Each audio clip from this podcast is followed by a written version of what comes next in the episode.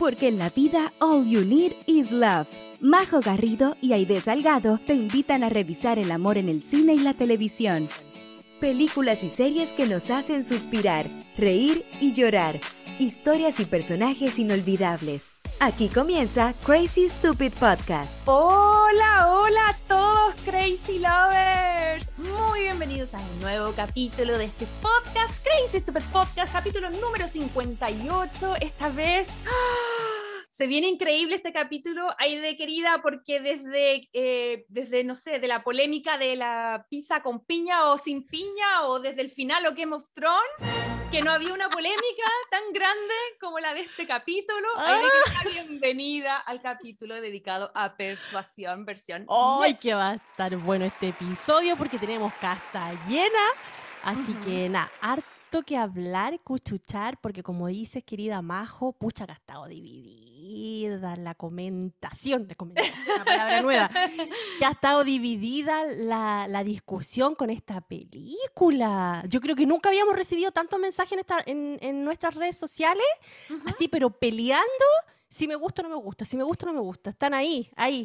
Así es, pero igual eso a mí me entretiene, estoy muy contenta de que vayamos a poder escuchar eh, todas las opiniones, todos los frentes, vamos a tener a unas chicas expertas que pronto las vamos a estar presentando, pero que se lo saben absolutamente todo de Jane Austen y su obra. También le pedimos a través de redes sociales que se comunicaran con nosotros, así que también vamos a estar leyendo sus mensajes y obviamente vamos a estar dando nuestra humilde opinión. Y bueno, eh, además de darles la bienvenida, ojalá a gente nueva que se pueda unir. eh, nosotros somos Majo y Aide, dos chilenas, eh, vivimos en Los Ángeles, California, la Aide vive en Temecula, California.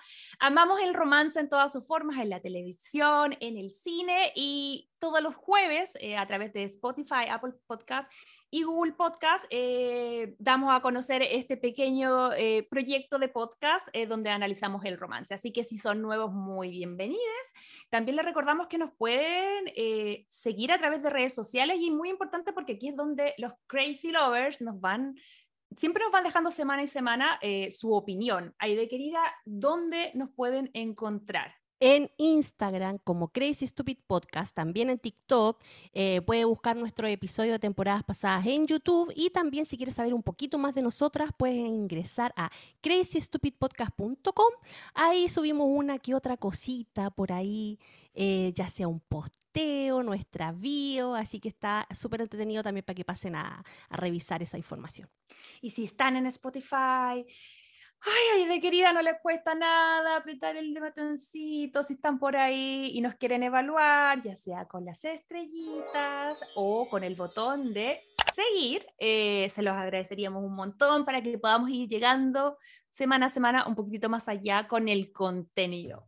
Sí, así que vamos a estar viendo esa película que, como dice la Majo, nos ha dejado las, nuestras redes sociales, pero llenas, llenas de mensajes, lo cual agradecemos mucho, Crazy Lover, pero me gusta esta dinámica porque están ahí peleando. El- A uno le gusta, a otro no les gusta, y yo creo que este podcast va a estar con muchas ganas de escucharse porque vamos a tener también eh, pensamientos muy, muy dispares.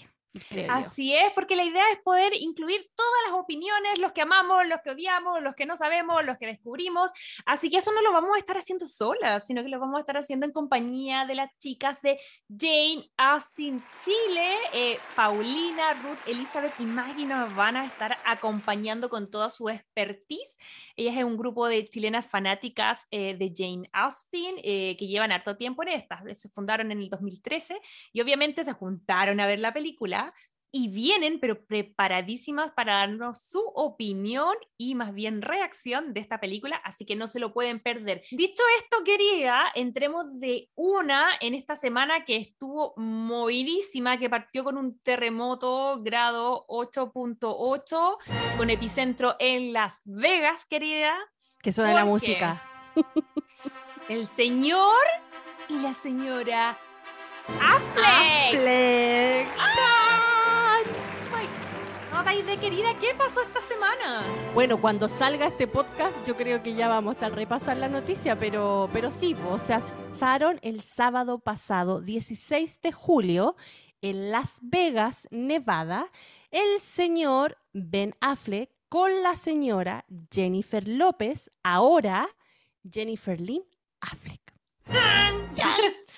Sí, pues tomaron su jet privado, ellos dijeron, ah, vámonos a Las Vegas y no sé qué, y ahí en Las Vegas llegaron ahí, pero justo, justo a la hora donde cerraba la, iglesia, que es una iglesia muy conocida en Las Vegas, yo no sé si tú la hayas escuchado, se llama Little White Wedding Chapel, y es la, la, la, mm, iglesia, la que tiene Elvis. No estuvo Elvis, en la boda de ellos, porque ellos llegaron un poquito tarde, entonces Elvis creo que estaba durmiendo, el que hacía de Elvis en ese momento, el que hacía de Elvis en ese momento, así que no lo pudieron tener, pero sí pudieron sacarse fotos post matrimonio en el Cadillac descapotable rosado de Elvis. Así que ahí mm. tienen algunas fotitos de los novios. Y todo esto lo supimos porque la Jennifer López, a través de su página, jlow.com, ella, o si uno se suscribe, ella manda eh, newsletter con su información y le mandó obviamente una newsletter a toda la gente que estaba suscrita,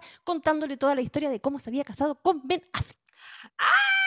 ¡Qué maravilloso! Felicitaciones a estos novios que yo creo que leí por ahí, vamos a dejar seguramente algún apoyo, pero ella dijo que a veces el amor demora, hay que tener paciencia y a veces el amor... La frase, la frase que dice es, porque ella, bueno, compartió una foto en sus redes sociales donde dice, lo hicimos, we did it, y escribió, el amor es hermoso, el amor es amable, y resulta que el amor es paciente, 20 años de paciencia.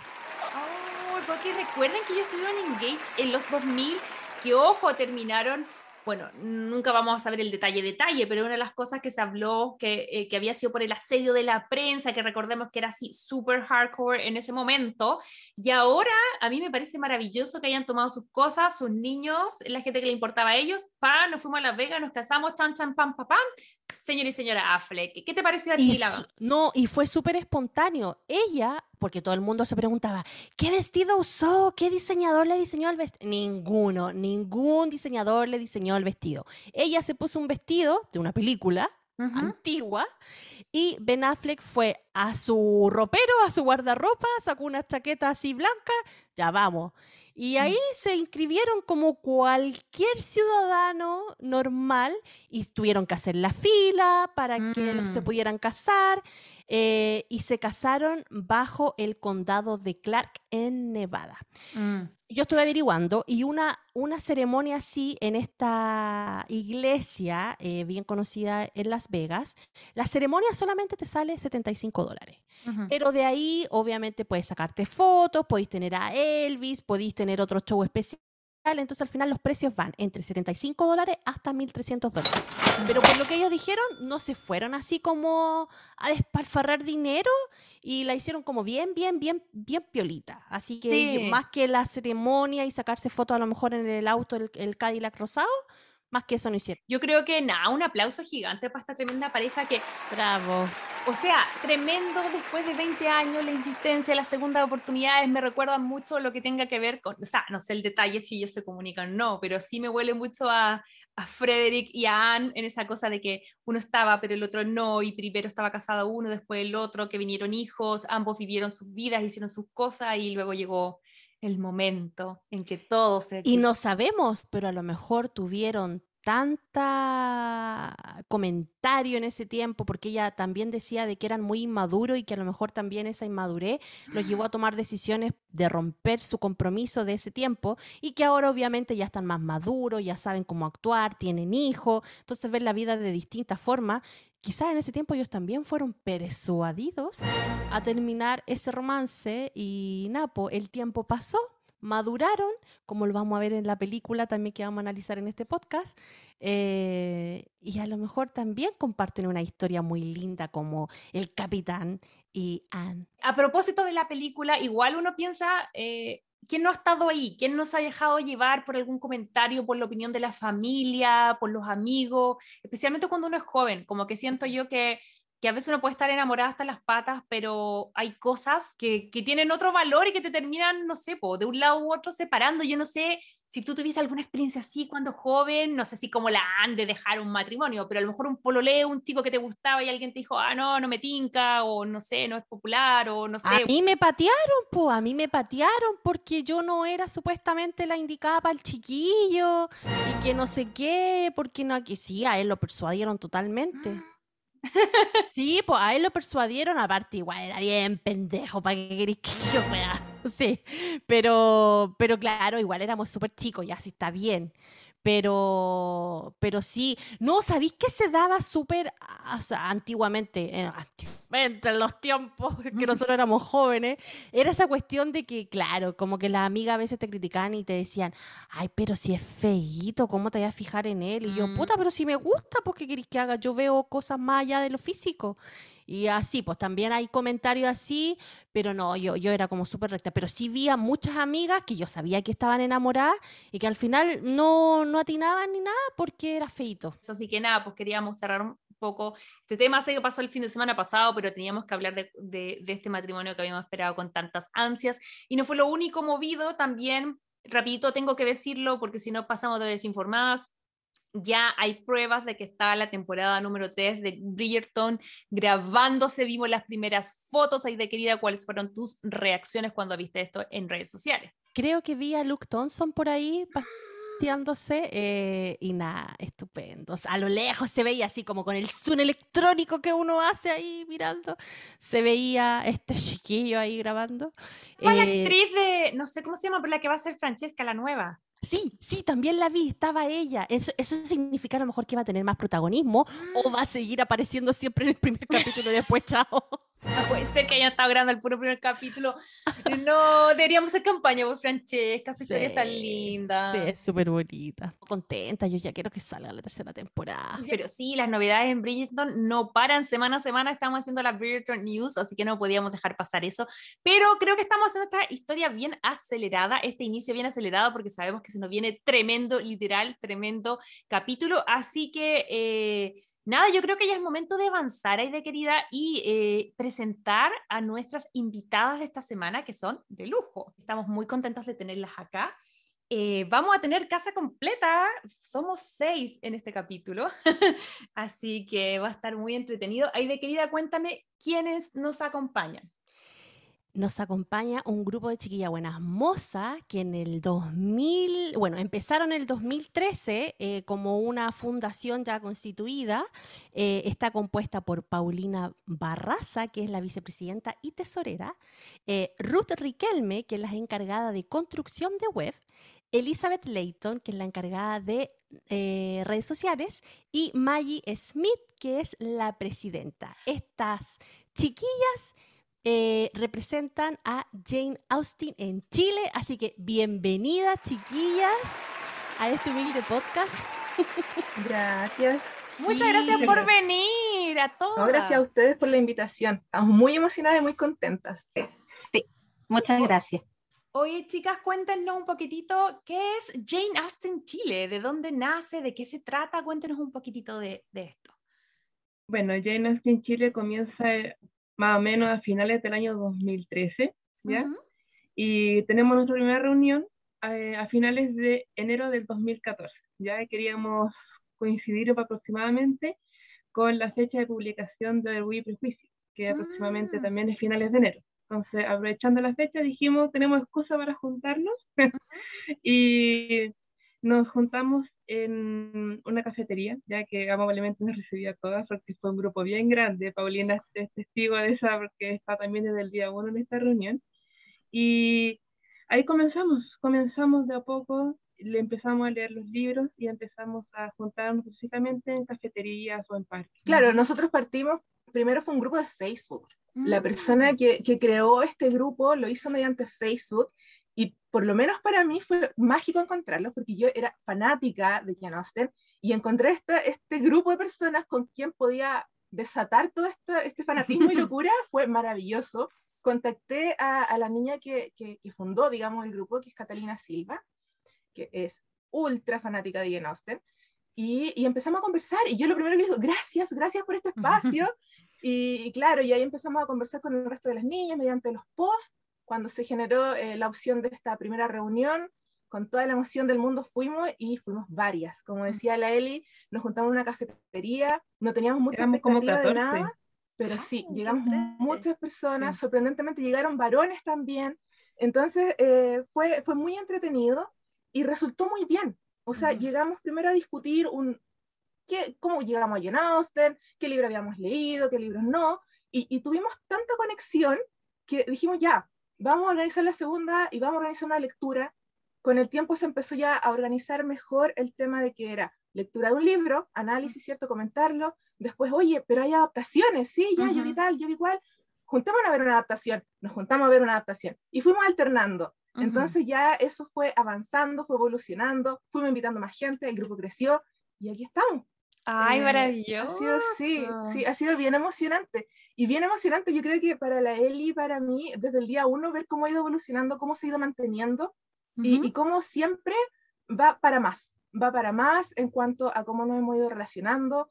Surgieron obviamente eh, relaciones de amistad, ya no somos unas conocidas de Facebook, sino que somos ya comunidad, somos una comunidad, partimos como un grupo de mm. lectura, pero ahora somos una comunidad que se une eh, en torno a Jane, ¿cierto? Pero es mucho más que eso, o sea, es mucho más que Jane Austen. Qué entretenido. Oye, Maggie, tú nos decías un poquitito eh, eh, antes de empezar a grabar que ustedes habían empezado con el tiempo a hacer más actividades, que también habían dado charlas, y cuéntame un poquitito eso, que, cómo han sido las actividades en el tiempo de, de Jane Austen Chile. Yo creo que, bueno, una de las cosas que dice Pauli que es fundamental es que Jane Austen se transformó en una familia. Y como en toda buena familia, todos tenemos roles distintos, talentos diferentes. No todas somos del mundo de la literatura. Hay gente, como en mi caso, que viene de la literatura. Hay gente que es veterinaria. Hay gente, muchas profesoras. Gente que trabaja en distintos ámbitos. Eh, ingeniera. Tenemos ingenieras comerciales. Tenemos de todo. De todo, de todo. Y gente con muchos talentos. Em, y eso, pero nos une la pasión por Jane Austen. Eh, como decía Pauli, no solamente leemos sus, hemos leído muchas veces sus obras y visto sus adaptaciones en maratones, que eso era lo más entretenido. Unas maratones largas, con todas las versiones juntas, comiendo cosas ricas, ojalá cosas de época también, lo pasábamos muy ah, bien.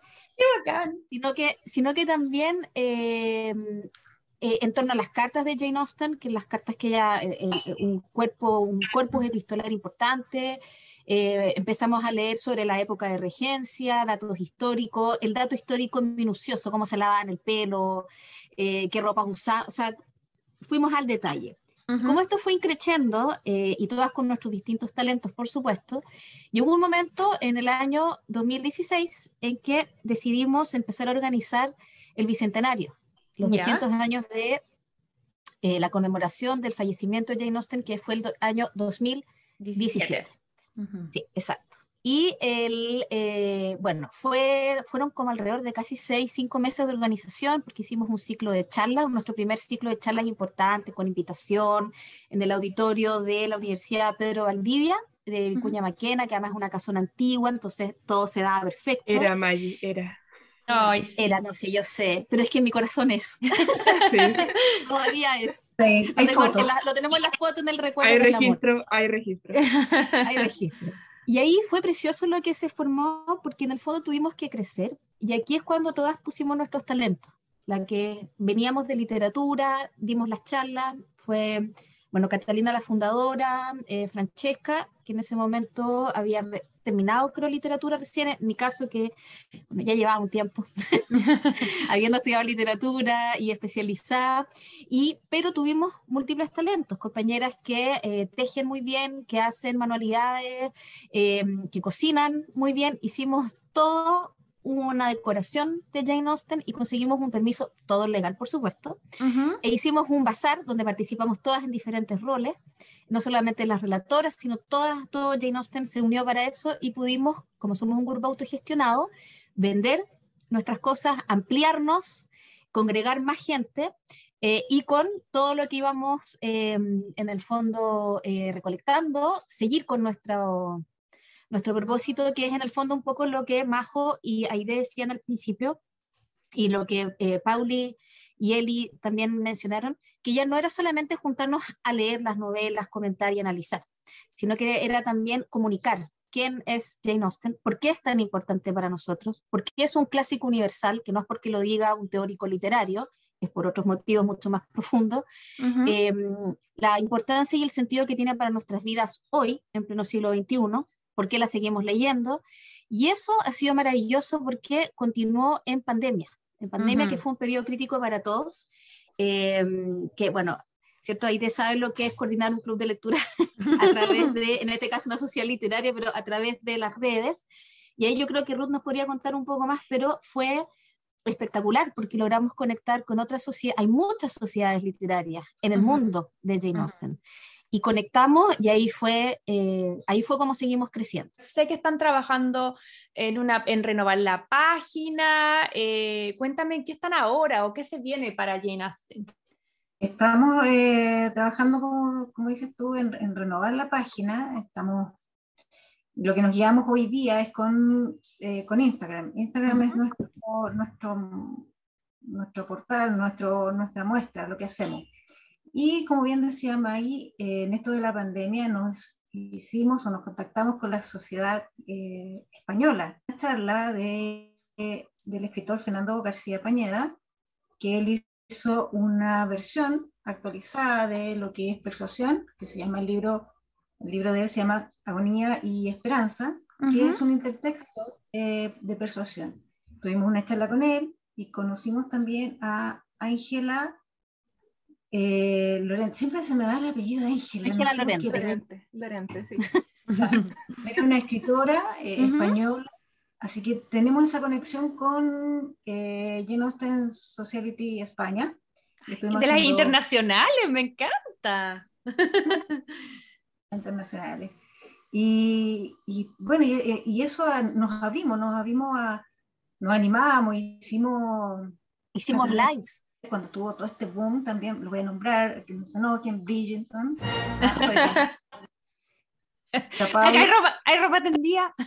Sí, no, también, también, también incursionamos también. acá en, en ah, una, una, revisión acerca de lo que fue. Que abordarlo, tuvimos, sí. tuvimos que abordar el que abordarlo. Tema, Sí, sí. me imagino. Teníamos que, porque el nombre de Jane estuvo muy en boga cuando salió Bridgerton. Entonces, como que nos se la involucró. En, en, claro. la obligación de, de, tener que, a veces hasta reivindicar el nombre de nuestra autora, porque se, se estaba desvirtuando un poco. Se estaba desvirtuando mm. un poco con todo esto de, de, del movimiento Bridgerton. Pero igual Julia Quinn es gran eh, fanática de Jane Austen. Ella ha dicho abiertamente que no es que sea como que haya copiado ni nada, pero en el fondo ya ha leído mucho y viene mucho de ahí de, de sí, del amor a hizo, Jane. ¿Mm? Lo que a nosotros nos hizo mucho ruido y que fue por lo que decidimos hacer el live, uh -huh. fue más que nada porque se hablaba en los medios de que Julia Quinn era la nueva Jane Austen. Uh -huh. Y ahí como que a nosotros nos... No, no, no, no, sí, saltaron todas las muchas alarmas. No, no, tenemos nada en contra de la autora, al contrario, uh -huh. y yo debo reconocer, a mí me gusta Bridgerton, yo leí toda la saga, yo veo la serie, me gustó, no tengo uh -huh. nada en contra de, de, esa obra, pero cuando me dicen, Julia Quinn es la nueva Jane Austen, yo así, mm.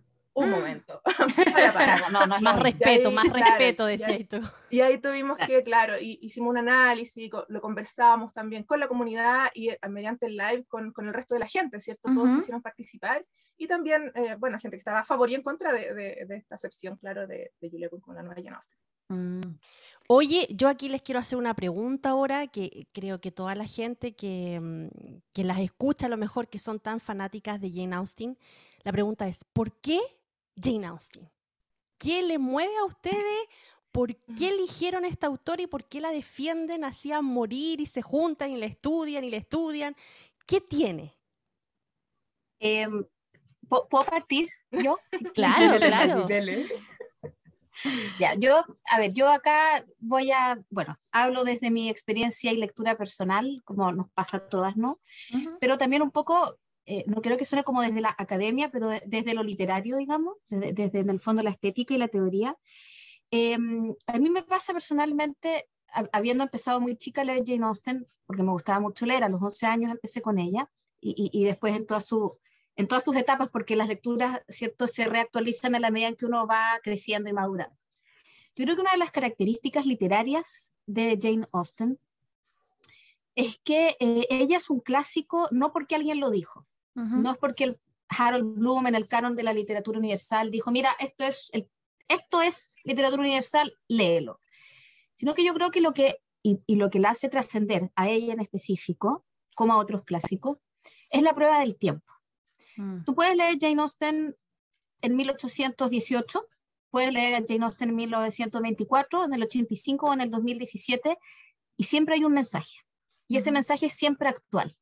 Y una de las eh, razones es porque Jane Austen, eh, bueno, tengo que decir que no es una escritora romántica. Lamento desde la literatura o desde cómo Ujú. se le estudia, no es una novelista considerada romántica, no.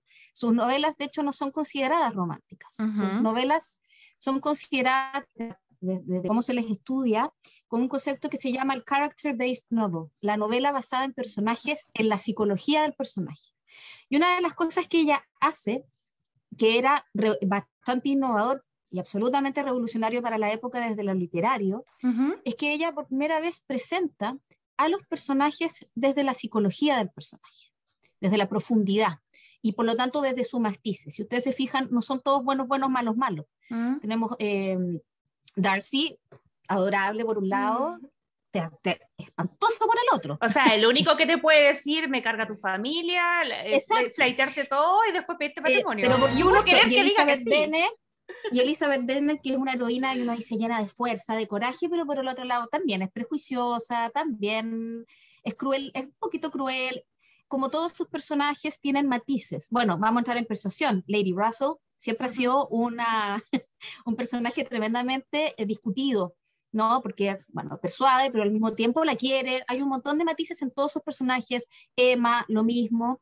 Porque lo Ujú. que hace Jane Austen como novelista es meterse, en la- ella es considerada una de las mejores observadoras del carácter humano y a través de eso llevarlo a la novela en un narrador omnisciente, porque no son narradores en primera persona, Ujú. sino que es algo que en la época no se usaba todavía demasiado, que es dejar que el personaje hable con su voz propia.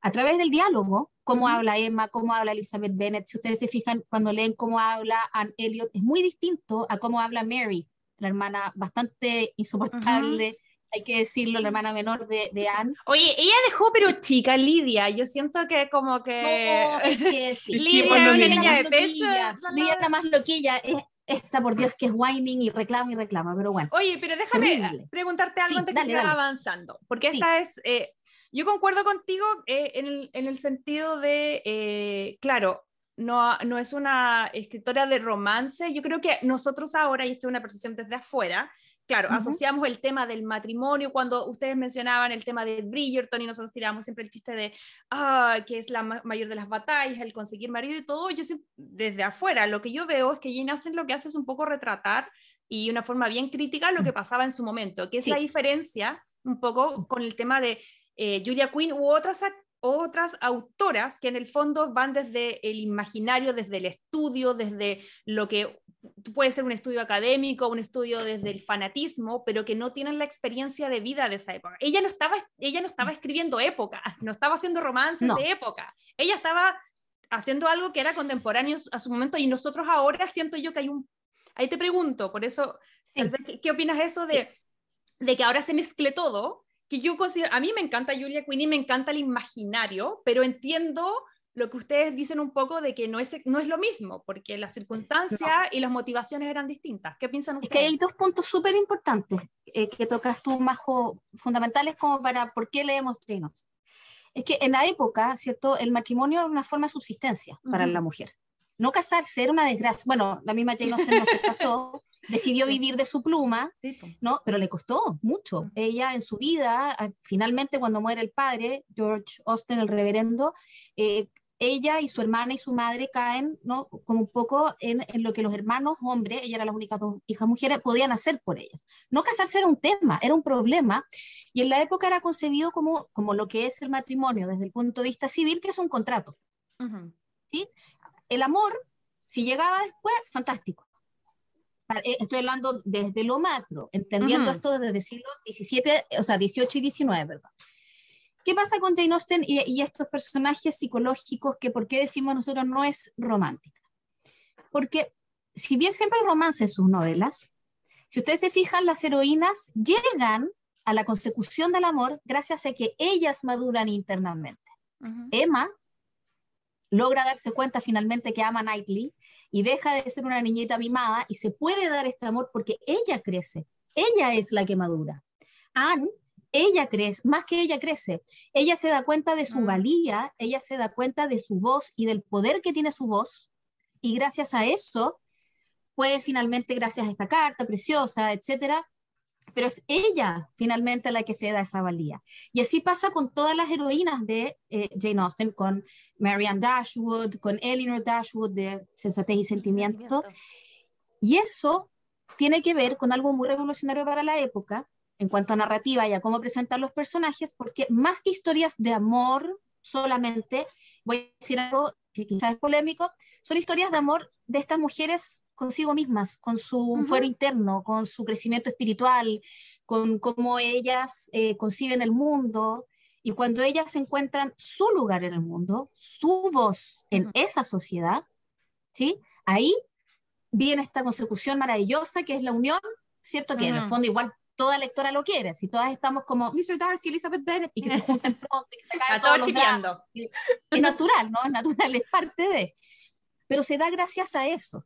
Eh, entonces no es considerada romántica per se porque en realidad el romance, el amor o el idilio se da en virtud de un crecimiento de, estas heroínas que, que, portan estas voces y lo que hace Jane Austen, que Majo lo, lo, delineó muy bien, es en el fondo también hacer, gracias a que era una gran observadora y una gran observadora psicológica, no solamente del entorno, eh, dar cuenta de cómo se movía la sociedad de su época. Eh, en cuanto al matrimonio, a qué tipo de relevancia tenía dentro de la familia, eh, a, las clases sociales, que en Inglaterra eran inamovibles. Tú no podías casarte si, estás, si eras un baronet, por ejemplo. O sea, para el señor Elliot, el capitán Wentworth era un problema para él. Porque él era un baronet, estaba por aquí, cómo se iba a rebajar.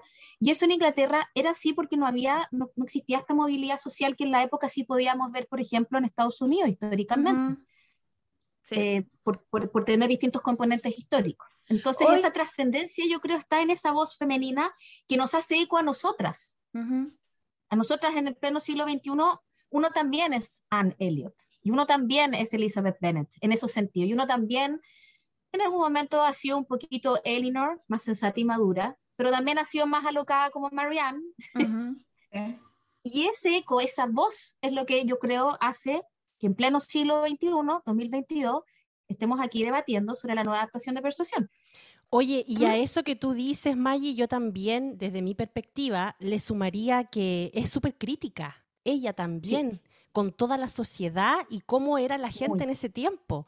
Porque claro, nosotros lo vemos desde un punto de vista romántico que decimos ya, todas las historias de ellas culminan en, un, en, que una mujer se junte con un hombre y se casen y sean felices, eh, ya.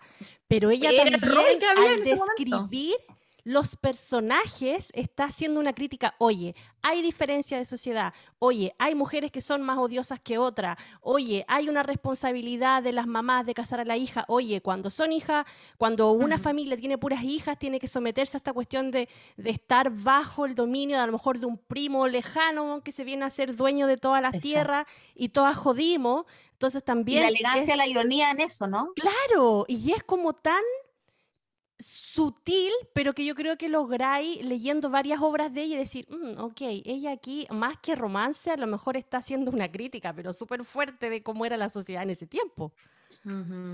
Sí, hoy les, tengo que preguntar porque quedó rebotando. Si ya eh, hablamos un poco de que ella, eh, lo, cual concuerdo, tiene, eh, presenta conflictos que son atemporales, universales y que sobre todo atañan muchísimo a las mujeres. ¿Por qué hay eh, tanta, no sé, es mi pregunta desde afuera. Eh, ¿Es posible modernizar entre comillas, a Jane Austen, y no lo digo de como que lo, moderno sea mejor, sino que tomar los conflictos con un código moderno, porque cada vez que se ha hecho, se ha hecho con mucho éxito. Clueless lo hizo increíble, y yo creo que, no sé ustedes qué edad tienen, yo cuando la vi no tenía idea que era Emma, no tenía idea, yo creo hasta hace como tres años atrás que era Emma. y se ha hecho como con mucho, como que siento que con mucho éxito cuando no lleva el nombre como el statement de Jane. Pregunta. Como por ejemplo Fire Island. Fire Por Island ejemplo. es Orgullo y Prejuicio, no tiene el nombre Orgullo y Mm. Prejuicio, obviamente está basada en otra, en otra situación totalmente distinta, pero es Orgullo y Prejuicio por donde lo miren. Y voy para el tema de que ahora persuasión, nosotros lo habíamos hablado harto con la idea y la idea me decía, yo creo que este es el momento para tirar tu teoría y de qué crees tú que hubiese pasado si esta película hubiese tenido otro nombre. Yo creo que esta película está buena, pero no debería haberse llamado Persuasión, debería haber tenido otro nombre. Porque al llamarse persuasión, tú al tiro la asocias, ah, Jane Austen, ah, entonces la ponís como al mismo nivel de la obra persuasión. Y yo Sí. creo que esto es una cosa totalmente distinta. Esta cuestión es comedia. Es- esta película es realmente una rom-com. Es comedia con romance y un poquito de drama. Pero no debería haberse llamado persuasión. Esa es mi teoría. Mm. Yo creo que si la vemos desde ese punto de vista, cambiamosle el nombre, pongámosle simplemente Anne. No o sé. Anne. O la vida de Anne. no sé, Inspirada en la idea inspirada de... en Anne. ¿Qué sé yo? O el Capitán Ian. El Capitán Ian, por último. Oye, Elizabeth estaba levantando la mano, ¿qué quería decir? Sí, nosotros Sí. nos juntamos con Pauli, Rod y unas cuantas más ayer para ver Yeah. la película y varias comentamos lo mismo en el sentido de que si hay personas que nunca han escuchado de Jane Austen, si nunca han escuchado de Persuasión, la película les encanta, porque tiene ese encanto. Pero nosotras que tenemos la base de conocer a la autora, conocer el libro a lujo de detalle, nos, nos, nos causó y conocer, y conocer la esencia de todo. Anne.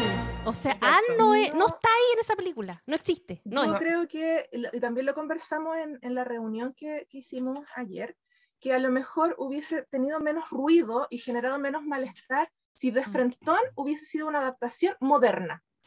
La historia de persuasión, como ellos la quisieran mostrar, pero en la actualidad. No, Mm. no, no habríamos tenido ningún problema al respecto Mm. porque entenderíamos el lenguaje, entenderíamos a lo mejor esta situación donde exponen a la protagonista a hacer el ridículo. Esta Mm. falta de modales que a nosotros nos impactó. ¿Dónde están los modales de la época? ¿Dónde están las presentaciones? ¿Dónde está el respeto para hablar con el otro? A una, a una de nuestras eh, ¿Mm? integrantes le hacía mucho ruido. ¿Dónde están los bonnets, los, los gorritos? Ujú. Están todas con la cabeza descubierta en la calle. eh, no sé, hay- faltan, faltan maneras. Sí. faltan Oye, modales. tengo una pregunta. Perdón, ah, para sí. decir algo, porque para que se nos vayamos del tema. Yo creo que eh, acá la Paulina tocó un tema súper importante, porque yo siento, y lo hablaba un poco con la idea antes de, de cuando estábamos preparando la pauta, siento yo que acá tal vez, no sé, estamos aquí especulando, hay un problema de, desde la ignorancia, de, de los medios, de nosotros, que no, no, no entendemos mucho, del poner algo en el mismo saco a todo un género que yo siento que no lo es, y yo siento que hay una cosa que hay, hay, hay como un nuevo especie de género, no sé si llamarlo así, que tiene que ver con esta fantasía de modernizar el pasado. Que yo siento que es aparte y que debería ser una bolsa aparte, que no debería ser comparable con las cosas que realmente, porque siento que los gustos son diversos. Hay gente que, que es súper importante que sea muy fidedigno la historia y que eso es lo que le llama, eso es lo que es su comfort food, eso es lo que lo hace feliz y está perfecto. Pero vemos otras personas, por ejemplo, a mí me gusta mucho Bridgerton y lo que me llamó la atención de Bridgerton, que no lo había hecho, yo había visto, me acuerdo por la universidad, me, ahora yo la amo, amo, amo, amo, pero en la universidad debo decir que me obligaron a ver Sensatez y Sentimiento y Orgullo y Prejuicio, porque en ese tiempo yo era otra y no estaba mi identidad puesta ahí. Y sin embargo, con Bridgerton, que es esta fantasía que yo sé que es una, que no son los, los la ropa es distinta, los pelos son distintos, la música es distinta, me, me llamó la atención y tal vez desde de esta fantasía que no tiene nada que ver con la realidad, me fue adentrando un poquito más en ver Julia Queen y después otra cosa y después tal vez llegar y después tal vez llegar a, la, a, a eso hermoso que ustedes ya conocen y que manejan hace años. Pero tal vez es injusto eh, que a lo mejor no se le cree como una especie de apartado, porque claro, obviamente si lo metís todo en el mismo saco, eh, no tiene ni pies ni cabeza que los junten. Pues dime por favor, Maggie. Yo, yo, retomando, o sea, que encuentro excelente tu comentario y tu pregunta, no quiero polemizar con Carrie Cracknell, que es la directora, no, no es Mm. mi intención. Sé que ella es una seca. sé Ella que hace teatro, en el- sí. Ella hace teatro, de hecho hay- hizo una adaptación de Medea, que es un clásico de la antigua clásica, de una de las tragedias Ujú. griegas más terribles de la historia y parece que fue una cosa fantástica, pero yo creo que hay dos cosas. En cuanto a, la- a tu pregunta sobre la adaptación, cuando yo encuentro súper válido y me encanta que se adapten eh, novelas al sistema audiovisual en formato de largometraje, en formato serie, otro fantástico, porque como dices tú, es un formato que acerca, es un formato que difunde, da a conocer. Em, y lo otro curioso es que eh, cuando hay adaptación, eh, no puedes adaptar la obra completa. Mm. Eh, en términos de, a mí me ha tocado adaptar novelas para guiones teatrales, por eso lo digo. Y desde ese, por ejemplo, me tocó una vez adaptar em, esta obra de Samuel Beckett, se me olvidó este cómo se llama. Em, no tengo idea. no importa. Que es una obra vanguardista, compleja, claro, y cuando uno adapta, los, los tiempos y los ritmos audiovisuales son distintos, como tú mm. quieres, son distintos receptores. El receptor de una novela que tiene todo el tiempo y la locura del mundo para estar leyendo, ah, incluso de noche, hasta con esta como fantasía del, del hasta con la linterna para no molestar, no es lo mismo que el receptor que está en una sala de cine. Mm. Entonces, los tiempos van a ser distintos, las dinámicas, tienes, vas a poner música y eso todo genera un entorno que atrapa. Yo creo que no hay ningún problema con hacer adaptaciones, ninguno. Por el contrario, creo que es bueno, creo que es sano. Pero hay un problema en persuasión, en este caso particular, yo también vi Clueless, yo, bueno, aquí puedo echarme al agua, no importa, caía de carnet. Yo era adolescente cuando Clueless salió, menor que las actrices, tengo que decirlo. Mm. Pero, eh, claro, yo la vi igual, yo creo cuando fue auge, cuando fue auge. Entonces, eh, y es muy entretenida, es muy entretenida. Yo ya había leído Emma, pero era, es, es dinámica, es entretenida, es otro, es, pero es otro código. Y como el código audiovisual es otro código, cuando parte persuasión, y aquí yo concuerdo con lo que dice la Pauli, absolutamente, dice, la película dice adaptación, así, adaptación de persuasión. Ahí se caen. Y sabemos, además, por los trailers, etcétera, y por la música que comienza, que algo va a tener de la era de regencia. Y el receptor se espera eso, el horizonte de expectativa que uno genera va ahí. Ah, ok, voy a ver algo de regencia, perfecto, siglo XIX, y de repente esto se quiebra. Con escenas como, que me llamó la atención, los hombres se saludan de la mano. Los hombres en esa época no se saludaban de la mano. Uh Anne Elliot es bastante vulgar como personaje. Sí, toma, todo el rato me Se rima al árbol para hacer su necesidad y ahí escucha la conversación, que eso en la novela no es así, por supuesto. Eh, toma mucho, ¿cierto? Eh, vino esta caja de recuerdos tampoco. Anne era un personaje, y ahí quizás mis compañeras pueden explayarse mucho más también, pero de, de recatada, prudente, cauta. Jamás habría comentado, ah, Charles Musgrove se quería casar conmigo primero que con mi hermana Mary, enfrente de una fiesta. O sea, Eso era muy gritado por la ventana. Cuando grita por la ventana. No, em, entonces. falta de eh, eh, propiedad. Exacto, exacto. La, la, lo que eh, para la época de Jane Austen se llamaban las costumbres urbanas, que en este caso rural, pero la costumbre del, del, buen trato en sociedad. Y aquí lo que pasa, como dice Majo, es y yo concuerdo con la Pauli, con todas las que conversamos en Jane Austen, si esto hubiese llevado, listo, mm. hagamos persuasión y hagámoslo ahora, siglo XXI, distinto, diferente, habría funcionado de otra forma. Y de hecho quería, si se me permite, mm. para sí, eh, leer una frase de Jane Austen a propósito de esto, que yo cuando vi la, la película, yo reconozco que me enojé. Eh, me imagino me enojé, me enojé. Eh, mi familia lo supo, lo supo. Y eh, me acordé de la siguiente frase de Jane Austen, que dice, debo ser fiel a mi estilo y seguir mi propio camino. Y aunque es posible que nunca alcance la gloria de ese modo, sé que fracasaré rotundamente de cualquier otro modo. Y aquí, con esa fidelidad, yo le digo aquí a Carrie Cracknell, que ningún problema con la directora, quizás, porque yo sé que ella es una gran fanática de Jane Austen y que Persuasión marcó su vida. Entonces mi pregunta era, Carrie, ¿qué hiciste? Si, si Persuasión había marcado tu vida, ¿por qué hiciste esto? Entonces hay que mantenerse fiel a, ese estilo. Y acá hay una mezcolanza, que es lo que decía la Majo, ¿no? ¿Mm? De épocas con usanzas actuales, los diálogos. Vocabulario. Pero mi, pregunta es, ¿debería, pero ¿debería generarse algún otro subgénero? Porque hay gente que no nos molesta, que nos encanta y que nos atraen ese tipo de cambios, que no nos atraían las cosas tal cual y que nos atraen los cambios. Pero yo creo que no es justo eh, como eh, meter todo en un mismo saco porque son cosas Mm. distintas. Entonces yo me distintas. pregunto, ¿debería haber un género que sea como el moderno para que no? Porque claro, es súper, yo no creo que Julia Quinn sea la nueva Jane Austen, yo creo que es algo completamente distinto, creado en otra forma, con otros contextos y también guiado a otra gente. Entonces, ¿será que faltará hacer la separación a nivel de género para que no mezclemos peras con manzanas? Eh, y la gente sepa que la que le gustan las cosas fidedignas de época que sean correctas, listo, este es el tipo de película o de libros o de autores que quiero ver, y a los que les gusta algo que sea como más, como con más libertad o que le, que le atraiga otra cosa, eh, también está bien, pero creo que en Mm. este momento está tan encima y tan nuevo que siento que se mezcla y, y ahí es donde creo yo que queda la embarra. Porque, porque en el fondo no hace ni uno ni lo otro. Quedó la embarrada, quedó la- Yo, bueno, ya voy a contar, yo, Por favor, por favor. yo no vengo del mundo literario, yo vengo, yo absolutamente hace 30 años atrás estudié, no saquen la cuenta, 30 años, más de 30 años atrás, eh, estudié eh, matemática y computación, así que jamás del mundo literario, y el 2012 vi la película La casa en el lago, donde aparece este libro Persuasión, Sí.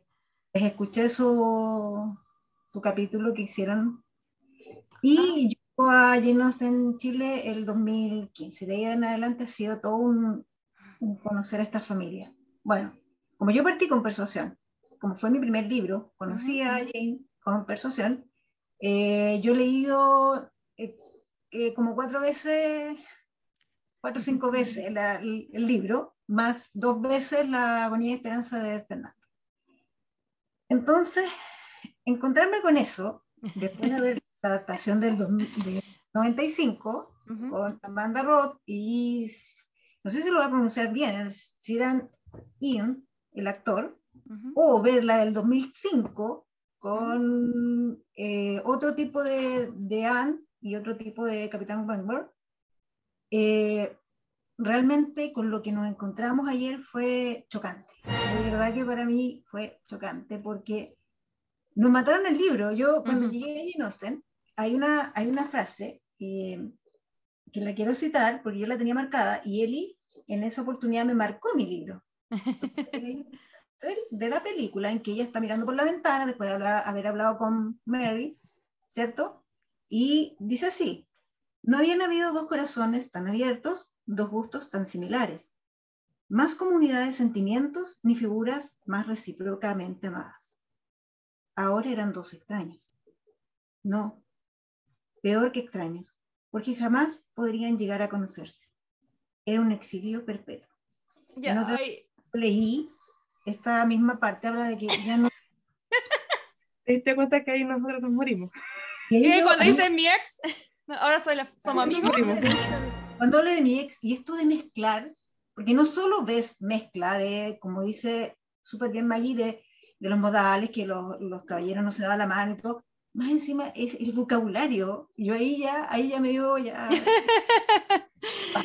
Ya Eh. Y es el patos también.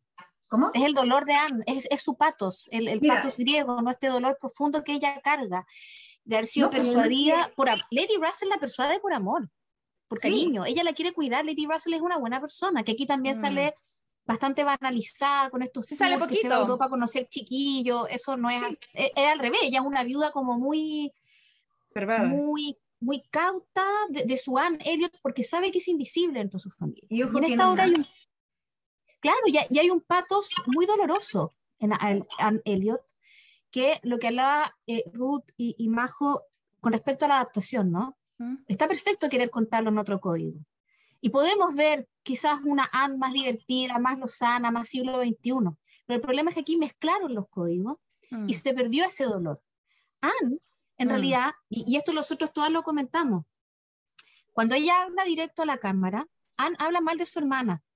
Una de las características de Anne Elliot, la novela, es que es tremendamente paciente, tremendamente recatada, muy cauta, tiene una madurez espiritual muy por sobre el resto de sus hermanas, y es tanta su bondad que ella no lo hace saber, o sea, no le dice, ay, pobrecita Mary, que reclama, no lo dice, porque entiende que su hermana bueno, es más que jumbrosa y tiene toda esta cantidad de problemas, y en la película la hacen quedar mala, como peladora, desagradable, esto del el sueño del pulpo, que no entendíamos muy bien de dónde había esta cosa freudiana, que sabemos que estaba dentro como el simbolismo, que algo la succionaba, no la dejaba hacer, no sé, la, la, la Paula hoy día lo comentaba también, no sé si quieres comentarlo tú, Pauli, Sí. pero fue una cosa súper bizarra para nosotros, porque finalmente despoja a Anne de su esencia. Entonces, bien las Mm. adaptaciones, pero dejemos la columna vertebral de la obra ahí, Mm. no la saquemos, no, no, no, no, no solo no desvirtuemos, aquí nosotros sentimos que la despojaron,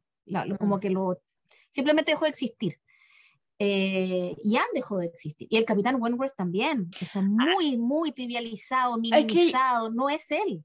Yo siento hay dos cosas que la única diferencia que, porque bueno, a todo esto yo hice el ejercicio no por no alcancé a andar de vacaciones, no me, no me alcanza a terminar de leer el libro, entonces yo llegué a ver la película con el libro a la mitad.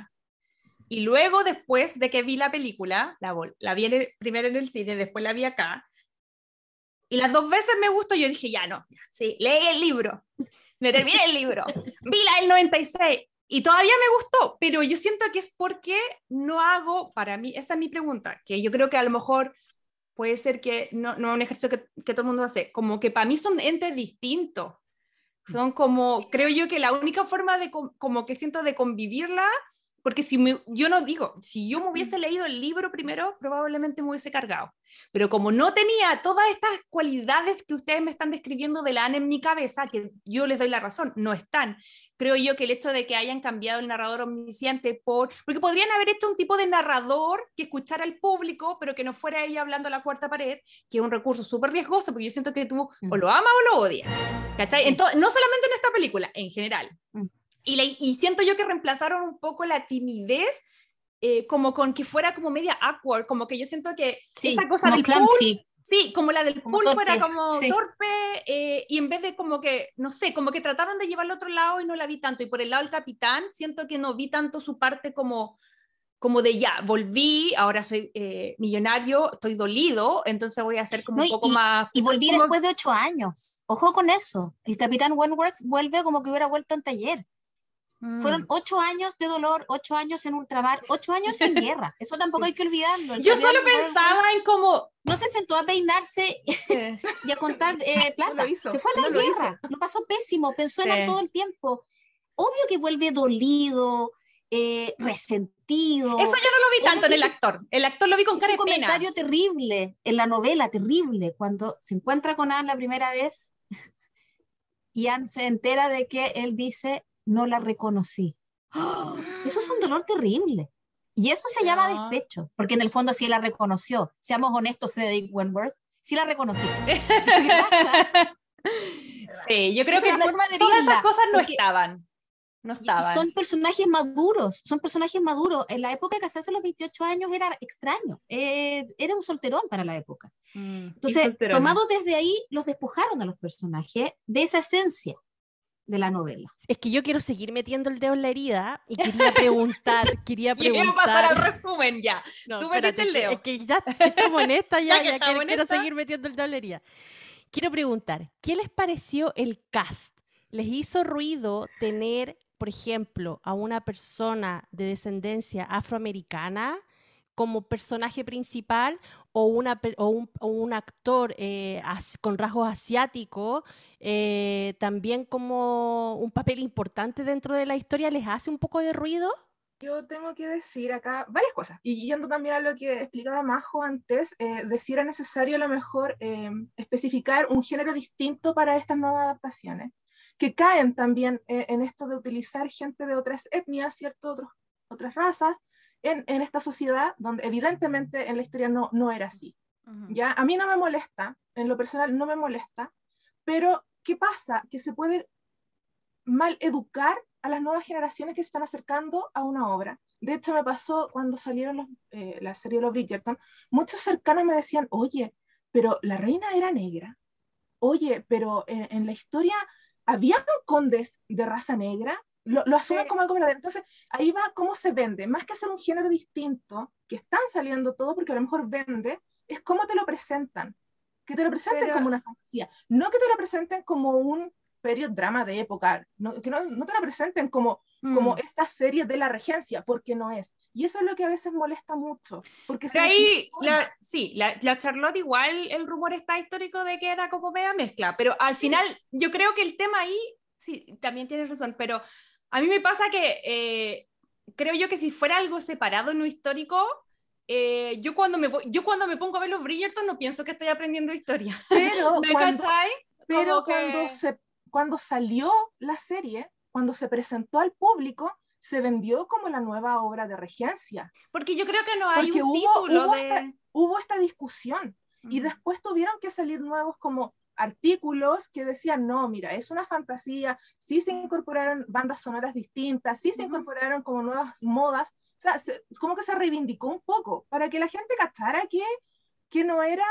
eh, que no era así. Esta adaptación de, de persuasión no me molesta a la gente de color, no me molesta eh, la gente asiática. De hecho, eh, yo estaba muy contenta. Una de, las cosas, una de las cosas que a mí me gustó Ay, con Henry como Golding, ¿quién puede como estar lo bueno, yo dije así como, a ver, ¿qué pasó acá con Mr. Elliot? O sea, ulala. ¿Y qué pasó con Charles Musgrove, que es este, el marido de, de Mary? Porque en el libro es un personaje bien ridículo. De hecho, si quiere un personaje ridículo, es Charles. Y aquí no, es un hombre muy compuesto, con mucha prestancia. Y eso Yo que el actor es un comediante famoso en Inglaterra, yo creo que Yo digo, que iba a ser tenemos más a este hombre que tiene como esta postura tan varonil, ¿cierto? Que incluso deja mal al capitán, que el Mm. capitán es el que viene de una forma bien, eh, porque el capitán se, se fue ocho años, ¿cierto? Pero vuelve con fortuna, vuelve con este grado de arrogancia, mira lo que te perdiste, porque el capitán Sí, viene obvio, así, mira lo que viene a mostrar lo que él vale, digamos, lo que, lo que él logró, y aquí no, aquí se Sí, ve po. este hombre desaliñado, desasiado, que, que tiene como una cara como de que está en constante Que sus ojos son de, físico, de- no emocional. sí, como sus que son de los ojos, pena, son como de droopy, como que siempre Sí, tiene claro, pena. Yo pensé lo mismo. Mm. Entonces, eso, eso me molesta más. En el cast me molesta más eso. Aquí, por ejemplo, si yo no hubiese conocido la obra de Jane, yo Ujú. hubiese visto la, la película simplemente, a mí me hubiese molestado que Anne se hubiese quedado con el capitán. ¿Por qué? Porque Mr. Elliot era un excelente partido. Como lo presentaron, era un hombre simpático, Pero no lo es. era un hombre muy guapo, y en el libro no, es un villano, Malo, es un ese es el es problema. malo. Entonces, Sí. cambiaron tanto los personajes, no es una cuestión de adaptación, es que de Plankton lo cambiaron. Mm. Es la Cambiaron médula espinal, digamos. Lady Russell, la cambiaron completamente Sí. al mostrarla como esta mujer que sí tiene eh, su independencia porque es viuda, casi libertina. rica. Lady Russell es muy propia, ella es muy eh, reservada, es muy Mm. compuesta y por eso eh, ampara a Anne, la quiere, la adora, ¿cierto? Pero siempre ella vela porque la, la vida de Anne esté como de lo más, lo más correcta posible. Entonces, Mm. ¿por qué nos cambiaron tanto la, la personalidad de, de- de cada Sí. uno de estos personajes? Sí, pues yo no, yo eh, concuerdo con ustedes, siento que no vi esa rasgo, a mí lo que más siento que no vi fue como la timidez eh, y como la como el mundo interior de, de Anne y como la como la vuelta así como ah, de mira lo que te perdiste de, del- de Frederick, porque eso no lo vi. Pero tengo la última pregunta, porque ya no hemos entrado todavía, no entramos en el- yo creo que a esta altura ya no sé si vamos a entrar en el, en el, ah, en el resumen. Pero tengo otra pregunta. Es que me interesa porque amo, amo lo que está pasando acá. ¿Hay alguna forma que estas dos posturas puedan convivir? Porque siento yo, por ejemplo, lo digo desde afuera, desde ahorita, amo y me encantaría ver más cosas de Jane Austen, pero siento que cuando leo las críticas en internet tan duras con respecto a algo que a uno le gusta, uno también se siente un poco como, pucha, ya chao, mejor me voy a otro lado. ¿Me cachai? Como que eso me ha pasado un poco en el último tiempo. No sé cómo podemos hacer que todos los fans quedemos como bien y aprendamos más y nos nutramos más de todo. Creo que, que, que se puede. Ah, hay esperanza, hay esperanza. pero se puede desde la base de una frase que eh, yo uso siempre, que es que se debaten ideas y no personas. Aquí estamos solo para debatir ideas. Y las películas y las series y las novelas y el arte y la cultura en general debiese pasar lo mismo. Yo encuentro maravilloso, maravilloso que esta película Persuasión, ¿cierto? De eh, Carrie Cracknell con estos actores, ¿cierto? Y la Dakota Johnson, que antes hacía otro tipo de película, en la obra de Elena Ferrante, no sé si vieron la película que hizo de la The Lost Daughter, Mm. Eh, Dakota es espectacular su actuación. O sea, ahí muestra un. Es, otra, es otro ser humano, casi reconocible de lo fantástica que es como actriz. Yo creo que este tipo de cosas, que genere este tipo de discusiones y debates, es lo que debería pasar con la literatura y el cine y el arte y la cultura. Mm. Entonces, ¿cómo convergemos en esto? Una palabra que dijo la Majo fundamental, educándonos todos. Todos, todos. No estoy hablando nosotras que leemos a que prácticamente somos la encarnación de Elliot. No, no, vamos a, no, para nada. Es al revés. Es, nos podemos nutrir, nutrir de este nuevo formato audiovisual que hace distinto, ¿no? Eh, eh, eh, la película y que acerca a otro tipo de público, Ujú. eh, pero también entendiendo que desde el otro lado por favor, también coloquemos, yo tampoco, como decía la Pauli, yo no tengo ningún problema con que hayan personajes que sean caracterizados por personas de distintas etnias, siempre y cuando, me da lo mismo de qué etnia sea, siempre y cuando esté el personaje ahí, Mm. de que, de que esté la esencia. Entonces yo creo que mientras más debate genere, más conversación tengamos sobre ideas y nunca personas, eh, en términos, ¿no? Como de atacarse, me Sí. refiero. Y entre más eh, análisis, crítico, comentario, eh, más sociedades de Jane Austen o de películas o clubes de lectura, mientras más haya, más nos podemos nutrir Mm. y más podemos, en ese sentido, como sentirnos todos eh, a gusto, digamos, Mm. porque no es necesario, o sea, nosotros nos vamos a ir a Inglaterra a pedrear, ¿no? En los La, cines, graba- la grabación. una turba furiosa ¿ah? de Tampoco vamos a discriminar a alguien que le gustó la, la película. O sea, como, como bien decía, muchas veces uno puede disfrutar una película si tú la desvinculas de la obra original. Mm. De hecho, Exacto. si, si pudiéramos hacer ese, ese ejercicio, a lo mejor yo voy a ver mañana la película y, y olvidarme de, de Jane Austen. Y a lo mejor me voy a reír y, y no voy a tener como, ¿pero por qué? ¿Pero qué me cambiaron? No, lo que pasa es que yo cuando la vi, fui en plan de ver la adaptación de la obra Persuasión. Oh. Porque además si está yo- dicho ahí. Sí, Claro, po. problema. Entonces, Sí, si yo creo voy, que- voy a ver una comedia romántica para pasar la tarde, lo voy a pasar espectacular y me va a gustar y la voy a recomendar. Oye, ¿sabéis que lo estáis pasando mal? Ve esta película porque es súper chistosa. La mina pasa tomando, la mina hace el ridículo, no sé. Funciona, funciona y vende. Entonces, y, y como están los tiempos, siempre una película cómica se agradece, con final feliz además. Pero si me la venden y yo la, voy, Mm. la compro como una adaptación de una novela a la que yo aprecio Ujú. en demasía, obviamente me va a molestar. Ahora, nosotros, por ejemplo, en el grupo hemos tenido también conversaciones respecto de otras adaptaciones que rayan en lo absurdo. Para mí, por ejemplo, es una daga a mi corazón, Orgullo, Prejuicio y Zombies. Zombie. Ay, se iba a preguntar. No, no, no, no, no. Hay otra No podemos conversar. Que, que sí la han visto, pero tú respetas, o sea, ¿te gusta? Sí, bien. A mí no me gusta, no la voy a ver. Yo me niego a verla. O no, mira, yo la he visto a la mitad. Mm. Da pie para el diálogo, pero eh, también manteniendo la, la, la Claro. postura, digamos, no, no me venga Debatimos poner- ideas siempre, nunca Sí, personas. Sí, hay, que, hay, hay que decir, que la gran mayoría, me incluyo, llegamos a Austen por adaptaciones. Yo llegué por el, el 2005 en mi prejuicio. No es mi Mm. favorita, entonces la agradezco porque llegué a Jane Austen por esta, por esta adaptación. Mi adaptación favorita del 95 con Colin Firth. Pero me Mm. gusta la del 2005, rescato eso. Y también agradecemos dentro de todo, la, la hemos llenado de criticar, pero agradecemos esta adaptación. Porque sabemos que va a llegar gente a, a- conocer a Jane, ¿ya? Por ejemplo, en mi caso, yo cuando vi la, la, la versión del 2005 de Virtud y Juicio, a mí hay una escena que me marcó, cuando Elizabeth se para, ve la casa de Darcy y se ríe. Y en mi mente fue, y en mi mente fue, ¿qué estará pensando? Y yo, para responder a esa pregunta, busqué el libro.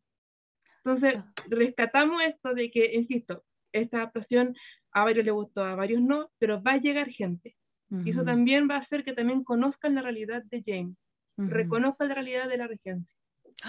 Oye, ya, entonces yo creo que lo- estamos de acuerdo en que debería haber tenido otro título. Annie el Eso sí. capitán. Te sí. dije, te dije, Ay, que el viste. capitán. Yo, sí. mi, mi primera crítica fue cuando la Majo me dijo, ya, ¿qué te pareció? Y yo le dije, mira, es buena, pero no Pero debería no. haberse llamado Persuasión. Debería de haber tenido otro nombre, así como totalmente distinto. Y obviamente no haber tenido ahí basada en el libro. Sí, no, se fueron al chancho porque era también. como basada en llenarse, en llenarse. Sí, yo creo que Porque te hace después, mucha sí, le- expectativa, po. Ahora, Sí. quizá alguien llegue buscando el conejo al libro. Y no hay conejo, tuvimos esa pregunta. El pulpo, el pulpo. Antes de que ustedes se conectaran con la idea, porque estamos repasando y todo igual, y yo decía, pero ¿y el conejo? La idea me preguntaba, ¿y el conejo está en el libro? No, así porque como yo que- dije, tanto nombre, a lo mejor el conejo tenía otro Claro, nombre. nombre. y sí tenía Capaz se llamaba señor Juanito, no sé. Yo, yo ahí tengo un- una teoría, fíjate, con respecto al conejo. Si bien me pareció también así como, ¿está abrazando un conejo? Como, ¿sí? Eh, creo que eh, puede ser un recurso, porque Anne es un personaje muy solitario, es muy solo. Eh, en la novela y en esta película relativamente, porque, pero la novela es muy solo. eh, y una de las características de Anne es que cuando en la novela, bueno, cuando eh, Luisa se lanza a- como al vacío, ¿se acuerdan? Cuando se tira la escalera y se golpea Mm. la cabeza, ya un poco como por coquetear con, Pues llama la atención, jugosa la Claro, queda la pobre ahí con su contusión. eh, y todos dicen, Ann, ayúdanos, Ann, tú sabes qué hacer. Y siempre van recurriendo a ella desde ahí en adelante.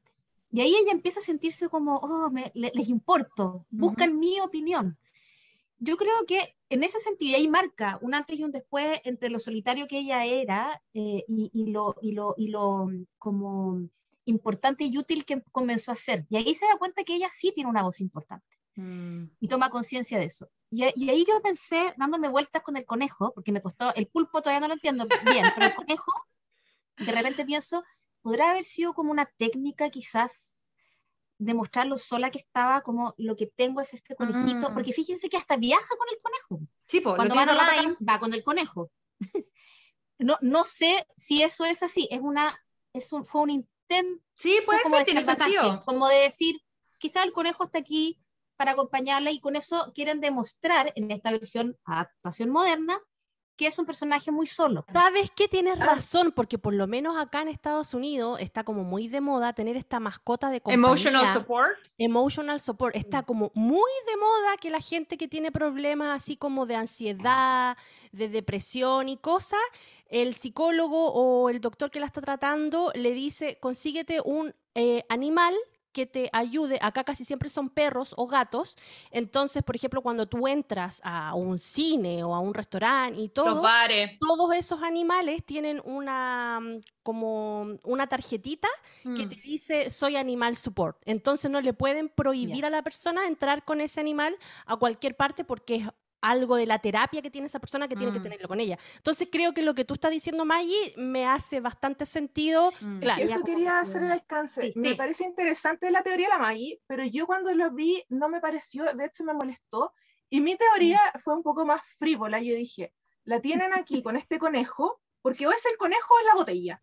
Porque presentaron, Oh, a, Anne, sí, De verdad, la botella, presentaron por favor. presentaron a Anne como una persona, un personaje muy plano, muy ocioso. Anne no es ociosa, Anne trabaja en su casa, o sea, ella lleva Mm. la casa porque tiene este padre negligente con su hermana que no hace nada y, y están pasando por problemas económicos, ella es la que como que administra casi esta casa. Cuando va a, do- a donde su hermana Mary, ella va a ayudar a Mary. Mary es un ser Mm. inservible que está ahí sufriendo por la vida. La hipocondríaca. Claro, hace cosas, a pesar de, de que es una persona muy tímida, muy callada, muy introvertida, Anne hace cosas.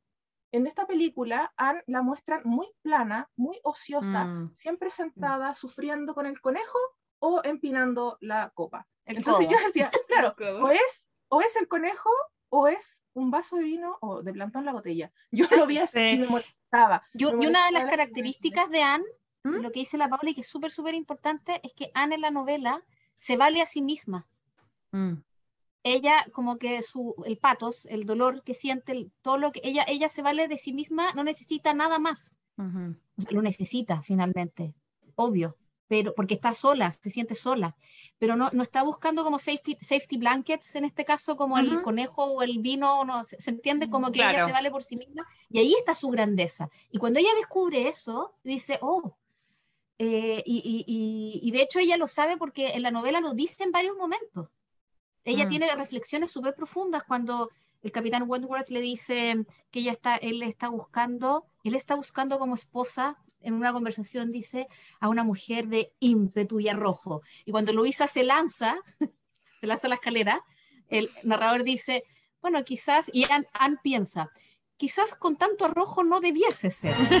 Porque, o sea, Demasiado rojo. y ella Fue es, capaz de esas reflexiones, es muy profunda. Entonces, lo que dice la Pauli es verdad, es muy extraño que la muestren tan, Sí. tan, como tan necesitada del vino o tan necesitada. bueno, Yo creo que ese era el código medio moderno, porque para mí esa escena era muy Sex and the City, muy como acá es como, ah, ya estoy aburrida, llego a la casa, me abro un vino, pongo tele. Eran como ese tipo de cosas, Mm. yo ahí concuerdo que ya, si bien eh, podemos dar otras interpretaciones, tratar de darle una vuelta, también hay cosas que tampoco tienen mucho pie y cabeza, y ahí yo concuerdo totalmente con ustedes, porque es como, ya ahí sí que ya te la lleváis para otro lado, que es como, ah, no sé si era tan necesario verla ahí, que se le caiga el vino, ¿cachai? Como que para mí hay cositas que, que ahí entiendo por, por qué eh, también eh, genera lo que genera. Oye, chicas, pero ahí me quería invertir, pero no, si hay alguien de que, que esté escuchando esta- este programa y no haya visto la película, les voy a hacer un Fittipaldi resumen. Muy cortito, retomamos todos los argumentos bacanes que nos han dicho las invitadas. Eh, así que esto es El resumen de mi mejor amiga. Eh, este es el resumen Fittipaldi de Persuasión. Eh, Anne Elliot, que es la protagonista, interpretada por eh, Dakota Johnson, es la hija menor de un baronet que se nos muestra muy engreído, clasista, extremadamente preocupado por el skincare y también muy, muy, muy, muy pegado con su historia familiar. Porque Lo detesto, lo detesto ese señor. Sí, lo dete- detestamos a, a Walter, pero eh, Richard A. Grant, que es el actor que lo hace, lo hace estupendo. En fin, este individuo que es una joyita de individuo, eh, aparte de ser mirador en Venus, eh, ya dice de entrada que odia a los marinos, su pasatiempo preferido es como despilfarrar la plata de su ex señora que ya falleció. Entonces, por eso es como el gran conflicto que va a después repercutir en todo el resto de la familia, porque el caballero, bueno para el carrete, bueno para la farra, y, se empieza a gastar todo el dinero. Y eso va a ser un poco lo que va a mover el inicio de la película, que tiene que ver con que eh, Anne, que no es así, al contrario, eh, junto con Lady Russell, que es otro personaje que les voy a contar a continuación, se dan cuenta un poco que esto no puede seguir y, y deciden que tienen que poner en arriendo su casa. Pero volviendo a Anne, ella es inteligente, es sensata, es tímida y yo creo que acá lo más diferente de su versión literaria es que siento que acá tiene como más chispeza, como que siento que eh, es- no sé si más viva es la palabra, pero como que tiene una cosa que, que es la polémica que hemos estado hablando todo el, que puede gustar o no, pero que yo creo que es la gran diferencia que tiene como un poco de la versión libro versus la versión como película. Entonces, Anne es la hermana del medio, tiene una hermana mayor, que es como muy en la onda del papá, eh, bueno, para despilfarrar, eh, y tiene una hermana menor que se llama Mary, que debo admitir que odié el personaje y amé a la actriz porque, pucha, qué buena actriz, porque de verdad que me irritaba. Era como que, era como, eh, las caras que ponía la actriz eran demasiado, como que a mí me dan ganas. Odiosa, odiosa desde el Odiosa. más fondo de su ser. Yo creo que en la película es mucho más odiosa que en el libro. En el libro era como que ya la pobrecita ya es más, más reclamona, eh, hipocondriaca, pero acá era odiosa de una. La, actriz se llama Mia McKenna Bruce, pero yo qué impresionado que tiene cara de pesa. No sé si les pasó a ustedes eh, que la versión entre la Mary libro versus Mary película, mejor o peor o Yo creo que igual. cumplió. Yo creo que cumplió. A mí no me molestó para nada el personaje de Mary en la película. Yo creo que lo hizo tal cual como uno se lo podría imaginar cuando lee la novela. Eh, lo hizo, a mí, una de las cosas que yo rescato, eh, es que el personaje Mary lo hizo bien. Así como Sir Walter. Tono de la De voz hecho, es desagradable. Sí, muy bien. pero cumple, cumple con lo que tiene que ser. Al Sí. igual que con Sir, Sir Walter. Para mí, de hecho, yo lo, lo hice en una Sí. publicación en mi cuenta, ¿Mm? que las cosas que rescataba, el personaje de Sir Walter y de Mary, que son los que no me decepcionaron, en realidad. Son quienes son en, en el libro. Ay, mira.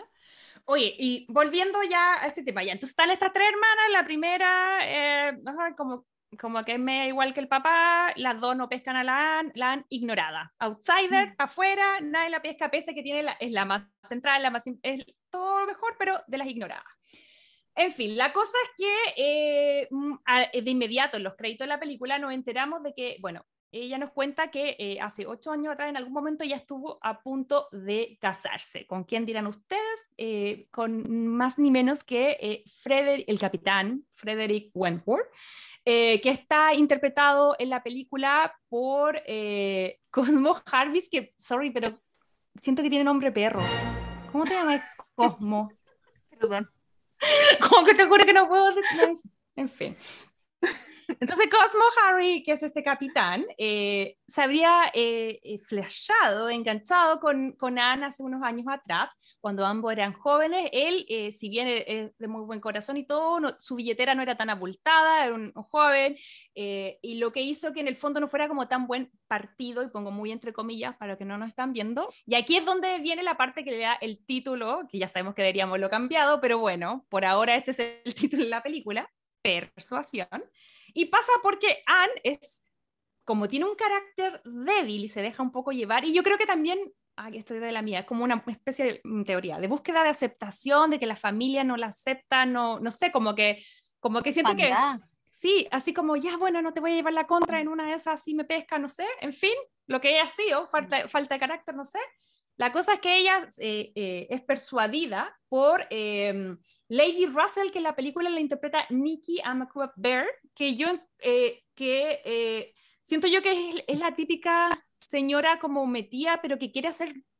Yo siento que quiere hacer bien, porque eso se lo prometió, bueno, en el libro nos cuenta que se lo prometió a la, a la mamá, que la mamá sabía que el marido era bien despilfarrador, como que le dejó el cacho, pero como que siento que tampoco era una mala persona, ella hizo lo que en su mente para la época pensaba que era lo mejor para Anne. Y yo creo que eso es una de las cosas que más me gusta de esta película porque te pone como el conflicto, no hay un malo, incluso vamos a hablar más adelante de William Elliot, que es este primo que, que a lo mejor es más malo en el libro, pero al final acá el, la fuerza antagonista de estas dos personas son las circunstancias, Son ellos mismos que no han llegado a madurar, que, no, que se dejan persuadir, que, lo, que no se comunican, que no se dicen que se llegaron, que no se dicen que no se han olvidado pero al final del día también son las circunstancias y es la sociedad la que lo aparta un poco, o sea, no un poco, literal, porque ahí romper el matrimonio. Entonces, o sea, el compromiso. Entonces, persuasión se va a tratar de cuando vuelve eh, este capitán, pero esta vez vuelve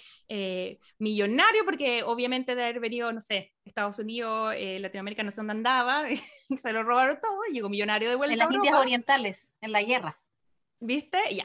Venía de pelear con Napoleón, parece, ¿no? Como en esa... en las, las guerras ah, napoleónicas.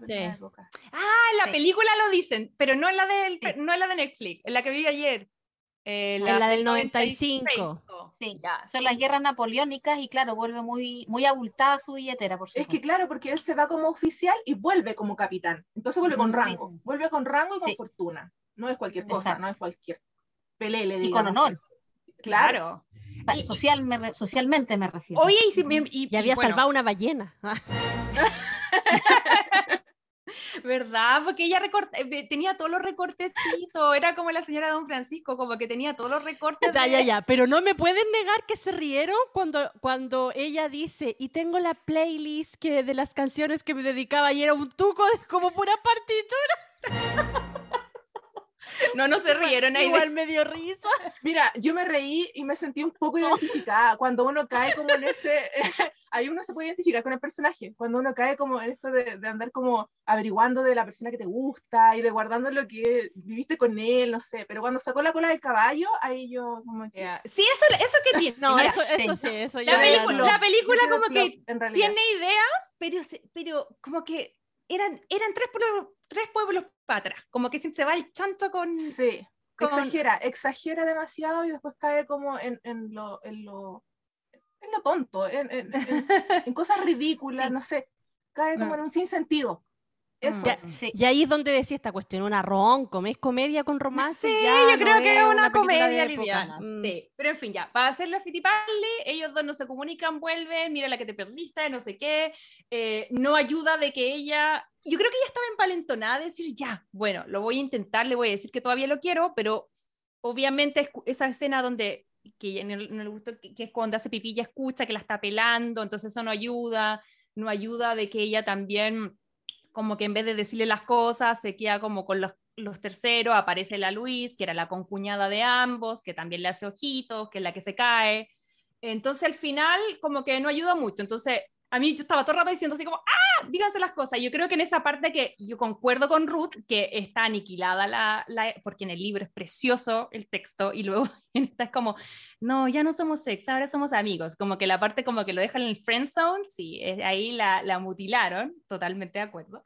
Eh, pero yo creo que ahí también es como, como que yo también sentí, y eso tiene que ver con la historia de Jane, no como con la versión de persuasión, de decir, ¡Ah! acá hay algo, porque aquí me identifiqué, quién no estaba ahí, quién no le ha pasado eso, como que yo sentí un gancho de decir, oh, me gusta para dónde va, que era un poco distinto a lo que yo había visto, porque eh, siento yo que este galán, si bien está como picado por la situación, por lo menos lo que yo vi de la película, no era tan pedante, no era así como que fácil como como eh, Orgullo Prejuicio, que te lo dice el título, o sea, son personajes que van a ir así como más orgullosos, entonces como que sentí que esa parte, no sé, a mí, eh, yo todo el rato era como, no, onda, comuníquense, pero bueno, en fin, se siguen alejando y aquí ya entra Mr. Elliot, que era, pregunta a ver si lo entendí bien. William Elliot era otro Elliot, no era Walter Elliot el papá, era William, que en la época era el que iba a heredar todo porque puras mujeres, ya sabemos, patriarcado, no tenían derecho a nada. Todo bien hasta ahí, lo querían casar con la hermana mayor, la Elizabeth, pero no pasó y se arrancó con una gringa. Cuando se reencuentran, Ah. la- esa es la película. ¿La novela o la película? la película, la película. Ah, ya, perdón. La película, ok. película. En la película Cuando- sí. Cuando se reencuentra, él está viudo y eso enciende la alarma y es como que hacémonos de nuevo y Alan dice ya, bacán, porque igual, onda, es Henry Golding. Así que igual, por último, algo te mueve, algo te tirita, por más que sea malintencionado y primo mío. ¿Cómo uno le dice que no a esa voz y ese porte? sí, Sí, un hombre o sea, maravilloso. Todos somos Anne, por lo menos la duda tenía que plantear, pero igual Sí, sí. ella como que siente que algo no le cuaja, algo no le da, esto no tiene, esto no, ah, como que le hace ruido. Y ahí es el momento de lo de como que en que ambos piensan un poco que están con otras personas, que es como se cayó la Luis, eh, eh, Frederick sintió culpa y como que le fue a decir, oh, mira, la familia, y al final terminó como medio eh, comprometido con ella un poco por la situación, porque se sentía culpable, y al mismo tiempo más o menos aparece en la película este Elliot, y bueno, viene con claras intenciones de hacerlo ojito y todo a la Anne. Está todo ahí que uno dice, chuta, se fue a las pailas, uno se va para uno se para un lado, el otro para el otro, y se aman, y uno está como desesperado, ¿por qué no se comunican? ¿Por qué no se dicen esto? Y finalmente, eh, eh, ahí es como que como muy de, en la parte del concierto cuando se pone a llorar, que casi le dice que sí, que no, ya al final, al final, al final está el debate en que ambos se rinden un poco y dice, ya pasó la vieja, esta segunda oportunidad se dio, no fue buen timing, y ahí se dan cuenta, por un lado, que Frederick no se va a casar con Luis, porque Luis, en este tiempo que estaba en rehabilitación, en Bad, en este otro lugar, había enganchado con este otro capitán que era Hat, eh. Capitán Bedwick. Ya. Y eh, eso es lo que él iba a decir, pero no alcanzan a comunicarse. Por otro lado, eh, Elliot se eh, declara a la Anne, la Anne está como, ah, no, pero no, y, y se va un poco como a... Yo siento que se fue como a jugar las últimas fichas, yo no sé si hacía en el libro, no me dio esa sensación. Eh, cuando van a Bath, y aquí hace algo que no sé si les pasó, no sé si les molestó o, o no, quiero saber su opinión sincera. A mí me pasó que cuando tienen esa conversación de Anne al final, eh, que está conversando con el, con el otro amigo, el que había perdido la hermana, y ahí le Sí. dice que las mujeres amamos más intensamente, que no olvidamos tan pronto, pero yo- por lo menos en la película se lo dice muy en actitud de colegio, de cuando a uno le gusta un niño y como que te paráis al lado, pero igual quería un poco que te escuche, aunque no le estáis hablando directamente a él, pero sabéis que está parando la oreja. Y, y Frederick como que escucha eso y, y, a- y ahí se da cuenta de, de que Anne piensa que él la olvidó y ahí le escribe la famosa carta que, eh, La que también es la carta y ahí le da todos sus sentimientos y ahí por fin ambos se dicen, porque al final todo el problema es que no se comunican y que no, nunca se dicen lo que sienten porque están obviamente dolidos, tampoco es de la nada. Y finalmente Anne lee esta carta, sale corriendo porque ya el capitán Frederick ya se va a ir en el barco. eh, y bueno, ahí se produce finalmente el eh, anhelado encuentro en donde finalmente se dicen ambos que se aman. En la película se, como que corren, se dan un beso, bla, bla, bla. Pasa el tiempo y vemos que Elliot se casa con la, la- con la amiga Penélope. que las Mrs. hermanas, claro, las concuñadas encontraron pareja igual, eh, se arregla un poco la situación financiera de todos los Elliot al casarse igual con... Eso es lo, eso es lo que yo entiendo, que el, el viejo Walter va a poder seguir gastando ahora la, la plata porque igual va a quedar medio en la familia.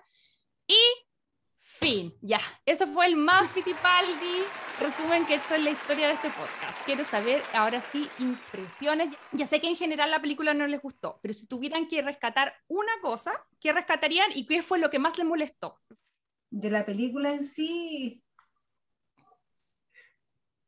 Ay, yo, Dale nomás, con confianza, Ruth. yo rescataría eh, el cast de, de, de Elliot, del señor Elliot, de- muy, muy llamativo él.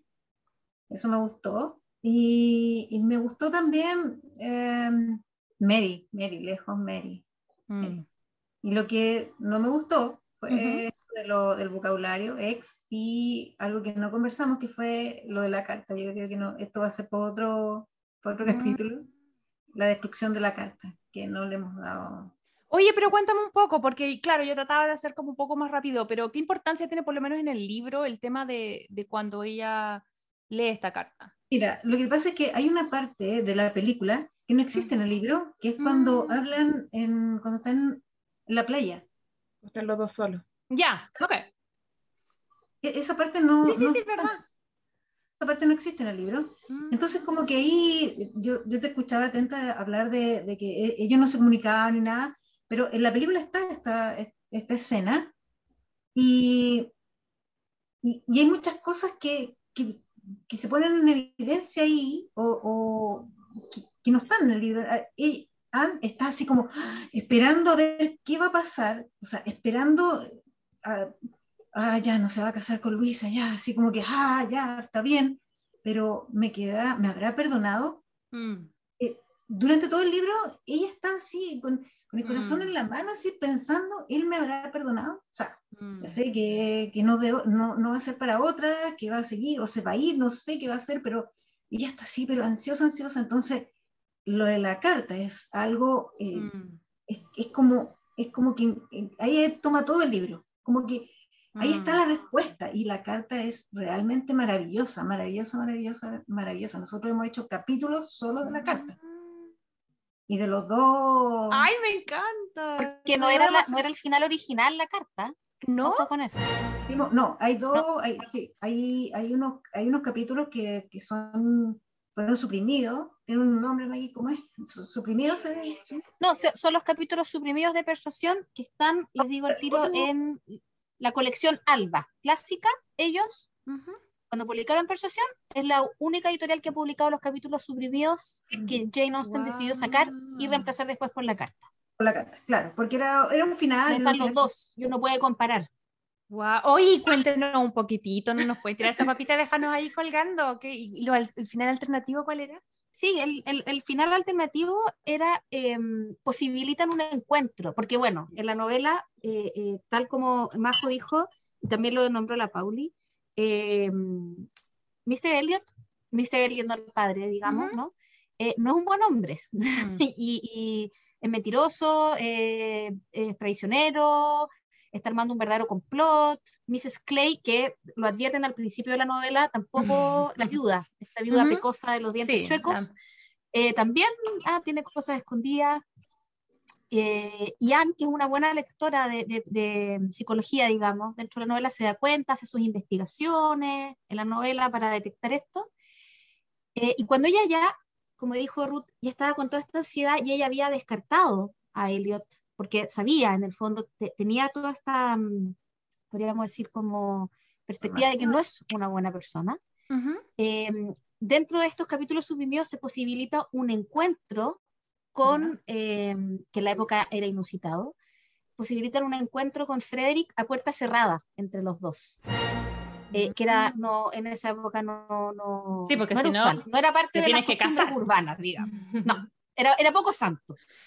Eh, y ella no sabe que va a encontrarse con él, sino que, eh, eh, no me acuerdo qué personaje es, pero eh, creo que es uno, el capitán la, la lleva y le dice, mi señora te necesita acá en Bath, necesita hablar contigo, la lleva a la casa, Ujú. y ella cuando entra a la pieza, se encuentra con que está el capitán Frederick Wentworth. Y ahí él se declara.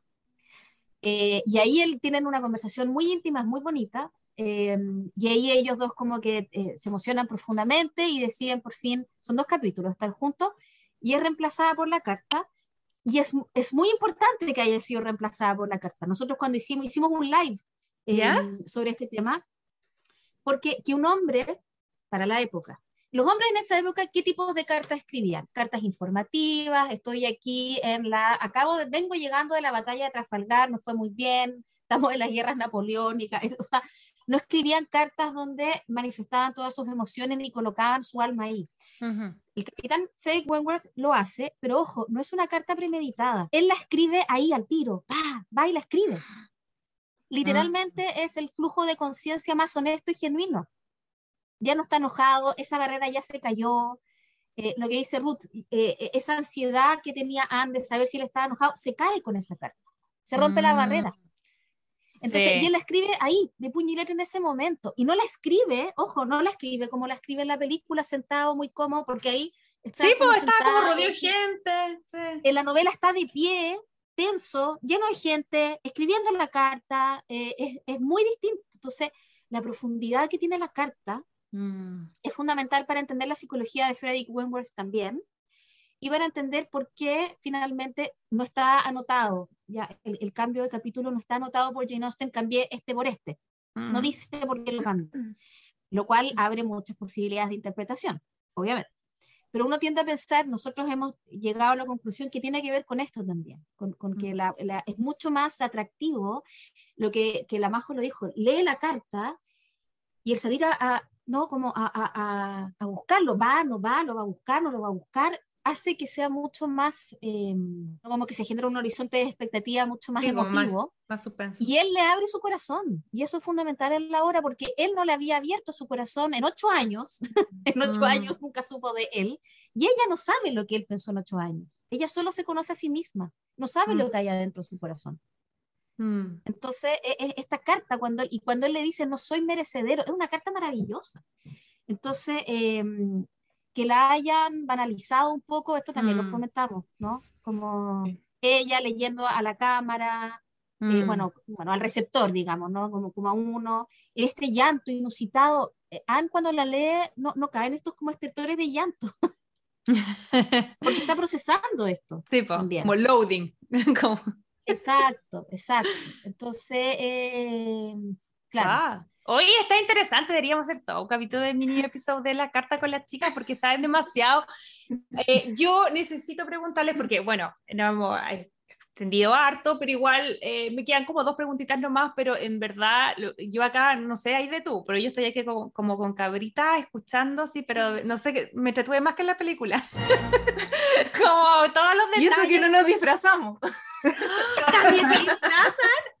No, No, no. no, eso es un umbral que no, no estamos dispuestos a cruzar. No, no, no. Chicas, les quería preguntar a ustedes, eh, ¿cuál de todas las adaptaciones audiovisuales, pueden ser series, películas, la que sea, eh, le recomendarían a la gente que nos está escuchando, eh, para, para quienes a lo mejor se interiorizaron ahora y, y les gustaría como ver más, algo que tal vez sea más fidedigno al libro, porque hay muchísima gente que nos, nos dejó mensaje que estaban totalmente de acuerdo con ustedes. O sea, nosotros con la idea amamos la película, pero la gente que nos escucha, yo creo que en un 80% eh, opinaba muy parecido a ustedes. Entonces quería preguntarle eh, si- si a lo mejor cada una nos puede dar alguna referencia de su adaptación favorita. Yo amo la serie de Emma del, del 2004.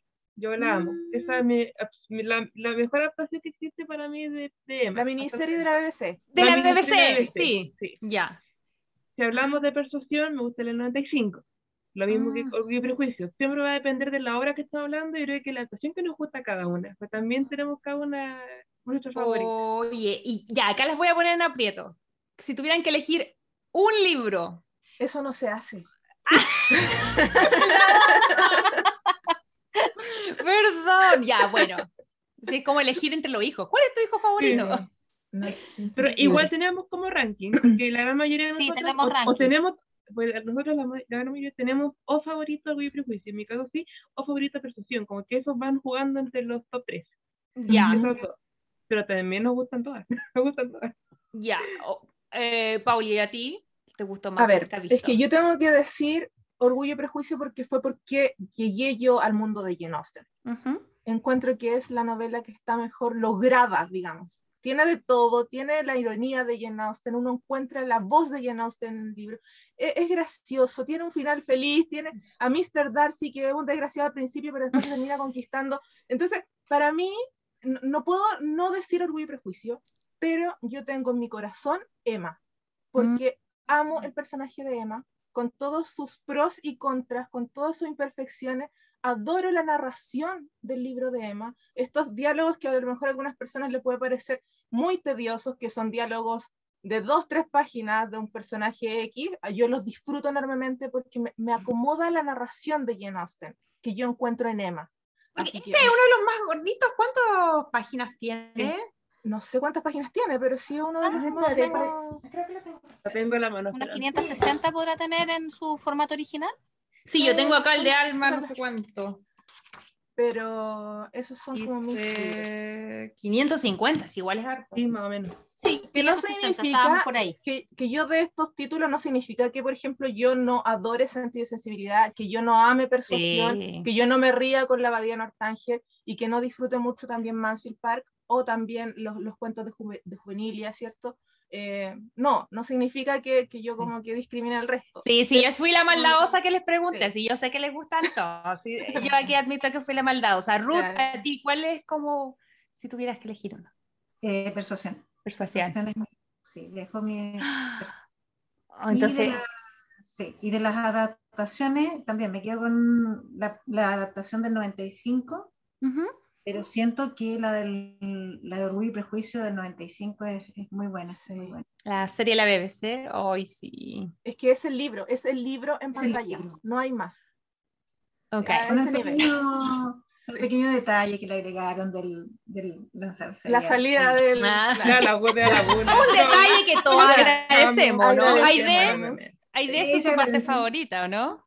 Un detalle que yo creo que ha, que ha marcado procedencia después de, de ¿cómo se llama? De ese... Se creó un género después de ese detalle que Eh. agregaron. Sí, sí, es muy cierto. expertas por ahí en el mundo que solamente se dedican a analizar esa, esa escena. Así es.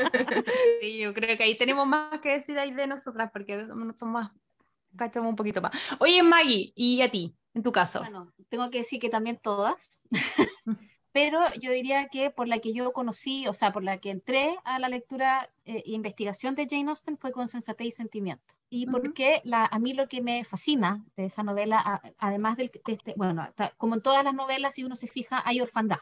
Ah, no tiene madre, Emma tampoco, en este caso muere el padre, en Sensatez y Sentimiento. Y es como la construcción de- de- de- del crecimiento espiritual y la fortaleza interior de estas hermanas que van como una escalera, que finalmente van en conjunto descubriéndose.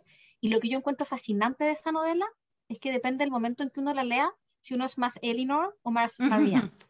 o sea, en la adolescencia uno tiende a empatizar más con Marianne en muchas cosas. Y cuando uno va creciendo, uno mm, es más Elinor. No, no, la cautela, la cautela, la madurez, no te metas en esto, te va a ir mal, porque uno va viendo ahí los peligros a los que se va exponiendo el personaje. Y en términos de adaptación, me quedo con las de la BBC también. Y, pero de sensatez y sentimiento le tengo un cariño especial a la del 95. Ay, Con- todas tenemos un cariño especial. Y es una adaptación Sí. que también eh, se aleja en ciertas se aleja de la novela, pero mantiene la época de regencia, las costumbres, etcétera. No, no, no cae en lo otro. Eh, pero hay una escena magistral que, que, que, que, bueno, que a mí me supera cuando la veo junto con el personaje, que es cuando por fin Elinor se da cuenta que eh, Ferrars es el que ella ama, que no se ha casado, sino que hubo también hay un, un error. Y cuando él le dice, ¿cierto? Yo soy y seré por siempre tuyo, que es la, la- es la declaración de él. Oh. Que eso no está puesto así, no, no, no está puesto en esos términos en la novela, pero sin embargo cuando ella llora, porque el personaje se levanta y se vuelve a sentar y se vuelve a levantar y se pone nerviosa y de repente entra en llanto el personaje, claro, y uno llora con ella, porque, porque viene esa misma sensación de por fin, por fin se, se ha Mm. logrado esta, esta, esta común unión, ¿no? Y, y una de las, tengo que destacar, bueno, Northanger Abbey, que es una novela un poco más compleja, diría yo, de ella, pero yo la quiero destacar, nombrar, porque ella en esa novela hace teoría de la novela. ¿Ya? Ella en esa novela expone lo que debiese ser una buena novela, eh, cómo se estructura una novela. Ay, me encanta, como dentro de hace una... como teoría estética. Y esa novela, por eso, para que una mujer en pleno siglo XIX se le ocurra escribir una novela que habla sobre el concepto de la novela, es una cosa muy revolucionaria. Entonces, eh, eh, esa la, la- la propongo por eso, porque es muy distinta eh, eh, en términos como narrativos, si bien hay amor y romance y todo eso, es muy distinto al- a, a los otros conceptos. Y además hacer la salvedad, y una cosa que a mí me emociona mucho de esta novela, que es muy cortita, eh, ¿Mm? La Abadía, que uno encuentra ahí la voz de Jane Austen.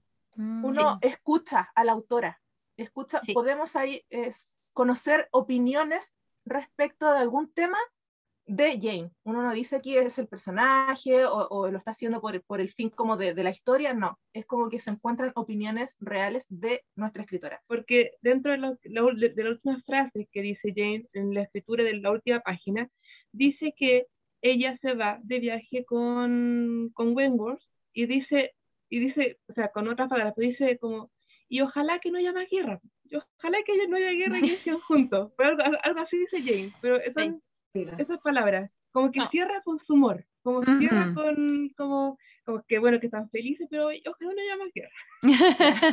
Así, Oye, Oye, chicas, y ustedes como experta de Jane Austen y que la han estudiado, su vida, su obra y todo, ¿y qué pasa en la vida amorosa de Jane Austen? Porque al final ella murió soltera, nunca tuvo su relación como la hemos visto en todas sus obras. ¿Nos pueden explicar un poquito más de qué pasó en su vida amorosa? Hay, hay, hay todo un mito construido con respecto a eso en, en esta película que salió, se llama Becoming Jane, Becoming Jane, que es donde sí, actúa a Anne. Hathaway. Eso es un poco parte del mito. De hecho, cuando uno lee las cartas de Jane Austen, se, se da cuenta que no, no, no, fue tan, no fue tan así, de hecho. O sea, eh, estos dos, personas estos dos personas efectivamente eh, se gustan, tienen como un... Se conocen, se gustan, de hecho bailan juntos en fiesta, a Jane le gusta a él, eh, pero no, no es este amor que se da en la película, eso es parte de la ficción. Efectivamente, él le pone Jane a, a su hija, pero se la pone porque su suegra se llama Jane, no por Jane Austen. En la Ah. película parece que es como Jane, le dice, le llama la atención y ¡ah! Eh, no, fue porque la suegra se llama Jane. Eso está documentado en, la- en las partidas de nacimiento. Pero sí, ella, no me acuerdo qué año fue, le- ella, ella en general no fue una persona, o sea, de- desde el punto de vista de la personalidad, le gustaba mucho bailar, lo dice en las cartas, le gustaban las fiestas. Eh, y como tenemos este gran corpus epistolar, eh, que no es tan grande en realidad, porque se quemó más de la mitad de las cartas, Cassandra las quemó, porque ¿La hermana? después de su muerte, hermana. la hermana no quería, Mm. habían cosas muy privadas de las cartas que ella no quería que se supieran y se queman las cartas, ella las quema. Mm. Pero de las que tenemos, que manejamos, eh, sabemos que es una persona eh, divertida, eh, que le gusta ir a fiestas, baila, lo pasa bien, digamos. Y sí se sabe que hay, no me puedo acordar cómo se llama en este minuto, pero hay un, eh, el, un pariente de una amiga de ella, que ella frecuentaba, que le iba a visitar también, le pide matrimonio. Y ella le dice que sí, y el día siguiente se arrepiente. y le dice Sí, que no, eso- literalmente eso al había día leído. Compromiso más corto del mundo. A lo Pero no puedo el nombre de él. Y, y ella como que le dice, sí, pero es como un sí, sí, sí, no, no es una cosa así, no, no, no, no, no, ya, bueno, nos casamos. Y en, la- y en el transcurso de la noche ella lo piensa bien y se parece que metí las patas. Y, y claro, ella se arrepiente y, y termina, Claro. termina esta, esta relación. Y en realidad nunca, no, no sé, quizás Ruth, Pauli o Eli lo tienen más claro, de lo que yo leí de las biografías y de las cartas, nunca se explicita de manera manifiesta, o al menos de voz de ella, el por qué ella decide no casarse. La sensación que a mí me queda, a- después de haber leído muchas biografías, es que yo creo que ella decide también no casarse, bueno, una porque creo, tengo la sen- sensación que quiere casarse por amor, ¿sí? Y no, no en, un, en un matrimonio convenido, pero también porque em, casarse tampoco le habría permitido escribir como escribir, Mm. ¿sí? Tremendo Eh, punto esa ahí. fue la conclusión que más como que nos convenció a nosotros, el Esa es lo que- a esa su es nuestra teoría. Y a Mm. su libertad para poder ella manifestar sus obras, digamos. Mm. Claro que Oi- oigan, chicas, y este reconocimiento que tuvo Jane Austen, bueno, ya en la época nosotros ya está más que reconocía, pero en su época ¿era mirado con buenos ojos o fue muy criticada? Porque creo que yo había visto que había sido súper criticada igual en su época, ¿o no? Mira, Jane al principio ella no publicó con su nombre, ella publicó como A Lady. Y Mm. después cuando publicaron el segundo libro decían del- de, la misma autora de Orgullo y Prejuicio, por ejemplo. Sí. o, o la misma autora de Sensibilidad. Entonces, ella también gozó, entre comillas, de su fama, porque ella tuvo una fama buena, entre comillas. Es más, había momentos en- que hasta en su misma casa, con vecinos que no sabían que era la autora, se recomendaban el libro de ella. Ella disfrutaba en silencio de su, de su fama. Y es más, ella disfrutaba porque, se, como bien dijeron ustedes también, la chiquilla, Jane eh, empezó a tener un poco, más- un poco de dinero. Y ese dinero era su libertad y ella sabía cómo gastarlo, ella veía cómo lo gastaba y era su, su placer. Su placer. ¿Para No qué necesitar un hombre tal, No la cantidad de dinero, sino tener, tener para ella, para ella. Oye, qué fascinante que es Jane. Oye, las vamos a tener que invitar a varios capítulos porque yo creo que no- nos quedamos con más dudas, con más ganas de saber toda esta información que ustedes tienen, chicas. Antes de cerrar, yo creo, hay idea que voy a leer unos, unos mensajitos para que las leamos ambas. Y estuvo bien dividido, así que, bueno, no vamos a leerlos todos porque fueron muchos, pero vamos a leer algunos. Voy a tirar 50-50. Cata Winka dice mala, sin esencia de los personajes, cero química entre los protagonistas. Oh, la mató. 13 3, 3 ER dice una decepción, no puedo soportar que rompa la cuarta pared una protagonista de Jane Austen, que yo creo que ha sido el recurso más complejo porque ya rompe la cuarta pared, pared es complejo, pero yo creo que un personaje de Jane Austen rompa la cuarta pared ya es, es como mm, algo que en realidad sacó muchas ronchas. Eh, y por otro lado, eh, Dominic dijo no me dio pasión ni romanticismo ni nada, era más que nada una comedia, que yo creo que en ese sentido sí concuerdo un poco contigo. Aide, no sé si tú viste algunos otros. Eh, Amayol Nol dice, buena, rápida y sencilla de ver. Pero le pone igual 3 de 5, que yo creo que para allá vamos con los corazoncitos. Y eh, ando buscando la del libro. Había una mina que nos dio mucha risa que dijo, no recuerdo su nombre. Eh, Fenitizando dice, buena, pero como para película de domingo en la tarde, no para más. No sé qué Crazy Lover lo mandó, pero filo, acá está. Ah, no, no, no, esa. En fin, el que nos concordó a todos fue como, era una chica que dijo que era fanática de Jane Austen, pero que ella había separado el libro de la película. Dijo, porque si me pongo a ver esta película como libro, es pésima, pero como solo película, amé. Pero yo creo que ya hemos hablado un montón, es momento de cerrar y quiero preguntarles a ustedes, chicas, nosotros tenemos un sistema de corazones que van del 1 al 5, que usted tiene la, la libertad de poner 0, poner 5, lo que ustedes quieran. Eh, ¿qué, ¿Cuántos corazones le dan a, a esta película? Y, y, básicamente el por qué yo creo que ya lo tenemos claro.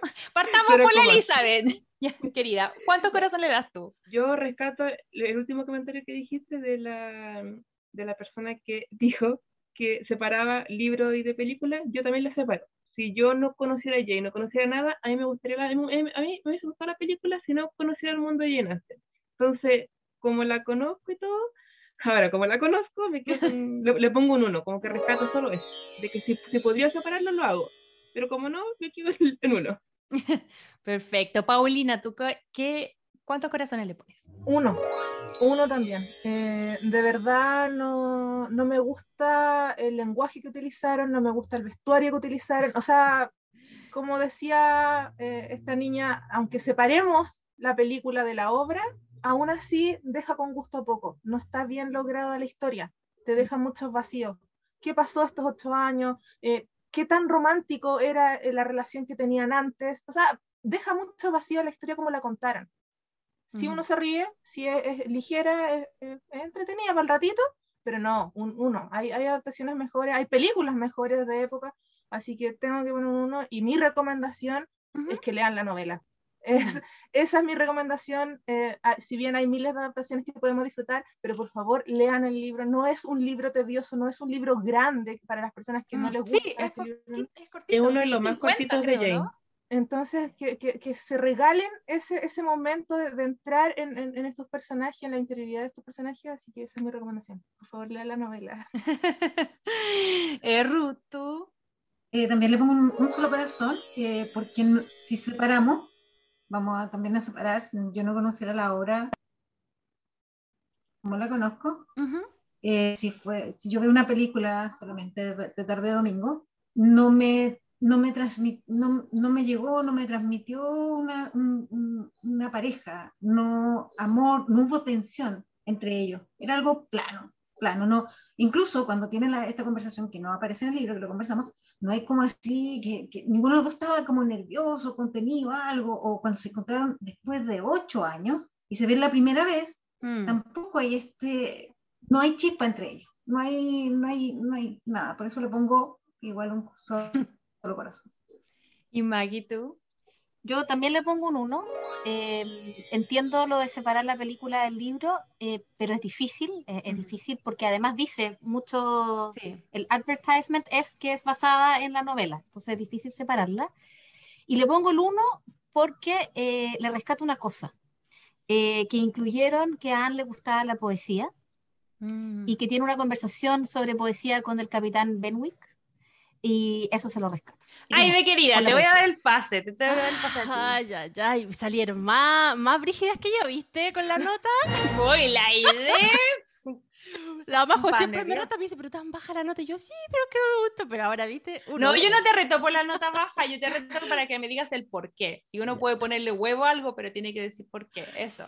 Bueno, yo le voy a poner tres corazones y estoy separando la película del libro y netamente le pongo tres corazones por dos cosas. Una por lo que dice la Maggie, que a pesar de que la historia ya puede ser cómica, entretenida y todo, igual el personaje de Anne me, da como un vacío. Hay como algo ahí que no, que no concuerda, como muy niña, así como que, ay, sí, soy rica, bueno, me estuve a punto de casar, pero no me casé, y ahora este otro, ah, que se va a casar con otra, entonces ahora me... Entonces como que nunca realmente dan la intención de por qué ella quiere tanto rescatar el amor de este capitán. Lo otro que el capitán siempre era como, pucha, sí, aquí estoy, ese sentido de que supuestamente por el cual se habían separado antes y él estaba dolido, tampoco lo, lo Mm. muestran mucho, o sea, él se la da súper fácil también. Entonces, sin que tú te hayas leído el libro, hay hartas cosas dentro de la película como que no encajan, no concuerdan, no tienen una línea. Entonces, por eso también la encuentro un poco débil y yo creo que ahí están mi- mi- mis tres corazones. Pero ojo, separo el libro de la película porque si lo juntara los dos, yo creo que estoy igual que las chicas, también le pondría un uno. Pero dejémoslo en tres. Estamos debiendo. Sí, sí, pero dejémoslo en tres. ¿Cuánto hay menos como algo? Ah. Sí, algo así. Oye, yo estaba a punto Oye, ¿y porque tú? debo admitir que yo tenía mi nota clarísima, pero siento que me están persuadiendo ustedes cuatro para bajarle un corazón, me siento súper persuadida. Pero mira, a ver, yo voy a decir, yo vi la película sin leer el libro y me pasa lo siguiente, pareciera que fuera una gran defensora, o sea, yo la encuentro, yo me divertí, lo pasé bien y yo le voy a dar cuatro corazones por lo siguiente. Así que yo soy- no me gusta dar corazones, le he dado, le he dado más, a cosas más pencas, así que ya, bueno, filo. Démosle cuatro. Pero estas son, este es mi argumento. Yo cuando fui, sin ser una gran conocedora de su obra, lo pasé bien. Sin darme eh, mucho como vuelta, me entretuvo, encontré que era una comfort food, encontré que... eh, si bien carece de todo y concuerdo con todo lo que ustedes dijeron, y de hecho casi me baja un punto porque le encuentro razón en todo lo que le dijeron, ahora que le dan vuelta, aunque uno no se lea el libro, hay varias cosas que quedan dando vuelta entre ellos. Yo siento que cuando uno la ve como, esta es mi recomendación, yo le doy cuatro, este- cuatro corazones para que la vean en la casa, un domingo, con amigas, para que cuchicheen, si está más rico el, el Henry, que si está más rico el, ¿cachai? El Cosmo, pero sin una mayor eh, profundidad. ¿Cachai? Yo la estoy analizando así y en ese sentido a mí me cumplió, me divirtió por, do- por, por, por las dos horas que dura. Si la intención que ustedes buscan en la casa Crazy Lovers es eso, cuatro corazones. Ahora, si hay otras cosas que le llaman más la atención, que les saltan, si quieren ver cosas como más de calidad, yo que igual concuerdo en ese sentido con las chicas, de que esta película igual está full al debe, creo que no es la mejor adaptación. Creo, eh, en lo personal siento que tampoco es como la más terrible, creo a lo mejor, no he visto eh, Orgullo y Prejuicio Zombie, tal vez esa puede ser la más fatal, no lo sé, capaz, que es divertida, pero no, yo agradezco un montón que esta película eh, haya traído como la atmósfera, porque a nosotros, yo no, yo no soy tan cercana a Jane Austen, pero en Los Bridgerton nos pasó que nosotros hablamos todo el año de Bridgerton y la serie la vemos en un, la idea se la ve en un día, yo la veo en un fin de semana. En menos yo- de un día, en menos de un día. Y yo lo que agradezco es que nos haya dado la, la, la opción de hablar, de preguntarnos qué nos gusta más o ambas cosas. A lo mejor hay alguien que le guste, alguien que le disgustó, alguien que lo comentó con su amiga. A- agradezco la oportunidad de haber podido llegar a ustedes, de conversar con ustedes estas dos horas que ha sido increíble. No sé cómo lo vamos a apretar a idea, va a quedar largo sí o sí este capítulo. Pero agradezco el ejercicio de conversar eh, sobre la, la figura de Jane Austen y quedé demasiado intrigada con todo lo que nos contaron, así que yo creo que si es que ustedes quisieran volver, eh, de las felices de tenerlas por acá. Último consejo para los Crazy Lovers y que quede súper claro, y yo creo que vamos a estar todas de acuerdo en esta mm, conclusión, es, ¿Mm? si quiere enterarse más sobre la obra de Jane Austen, no vea esta película.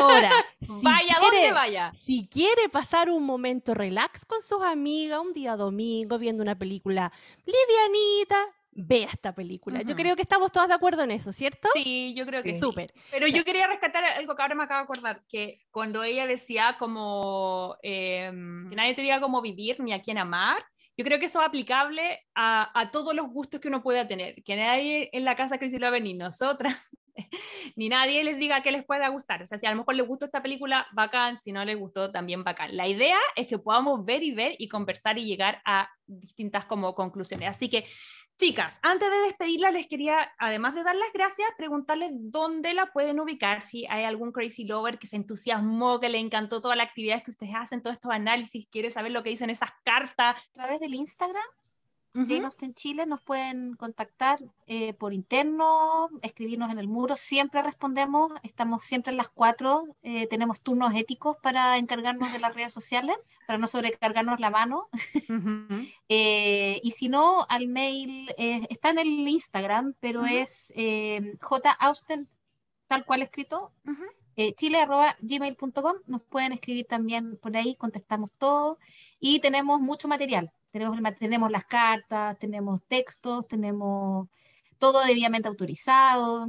Así que, y pueden sumarse a las reuniones de lectura. Qué entretenido.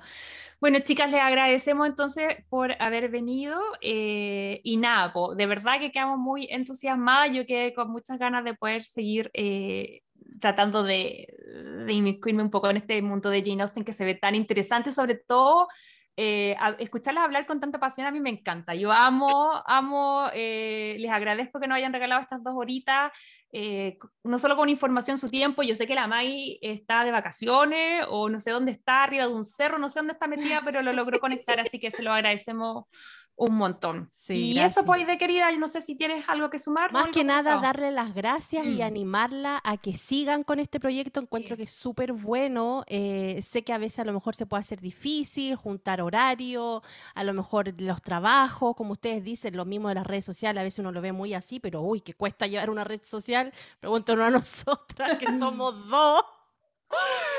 Eh, así que nada, yo solamente las animo, chiquillas, lo están haciendo súper bien y ojalá que Jane Austen Chile siga por mucho, mucho tiempo más. Ok, Crazy Lover, muchas gracias por llegar hasta acá. Agradecemos nuevamente a las invitadas, quedamos demasiado felices con su presencia. Gracias a las chicas de Jane Austen Chile y a ustedes, Crazy Lover, por escucharnos, llegar hasta acá. Ya saben que si quieren hacernos llegar su opinión, amaron o odiaron la película, eh, qué les gustaría ver, eh, todo tipo de comentarios o feedback lo podemos recibir en nuestras redes sociales, que son Crazy Stupid Podcast, en Instagram, en TikTok, también estamos en YouTube. Tenemos página web que es crazystupidpodcast.com, donde pueden ir a revisar. Estuvimos haciendo algunos, se me había esto, no lo habíamos mencionado. Estamos haciendo algunos artículos, eh, estamos eh, haciendo algunas reseñas ahí, así que si les interesa para que lo vayan a ver. Eh, y nada, pues decirles que si están en Spotify, eh, la invitación siempre es con mucho cariño a pedirles que eh, se suscriban, que aprieten el botoncito de seguir, que ojalá nos puedan evaluar. eh, y nada, pues querida, quiero saber qué nos repara la próxima semana.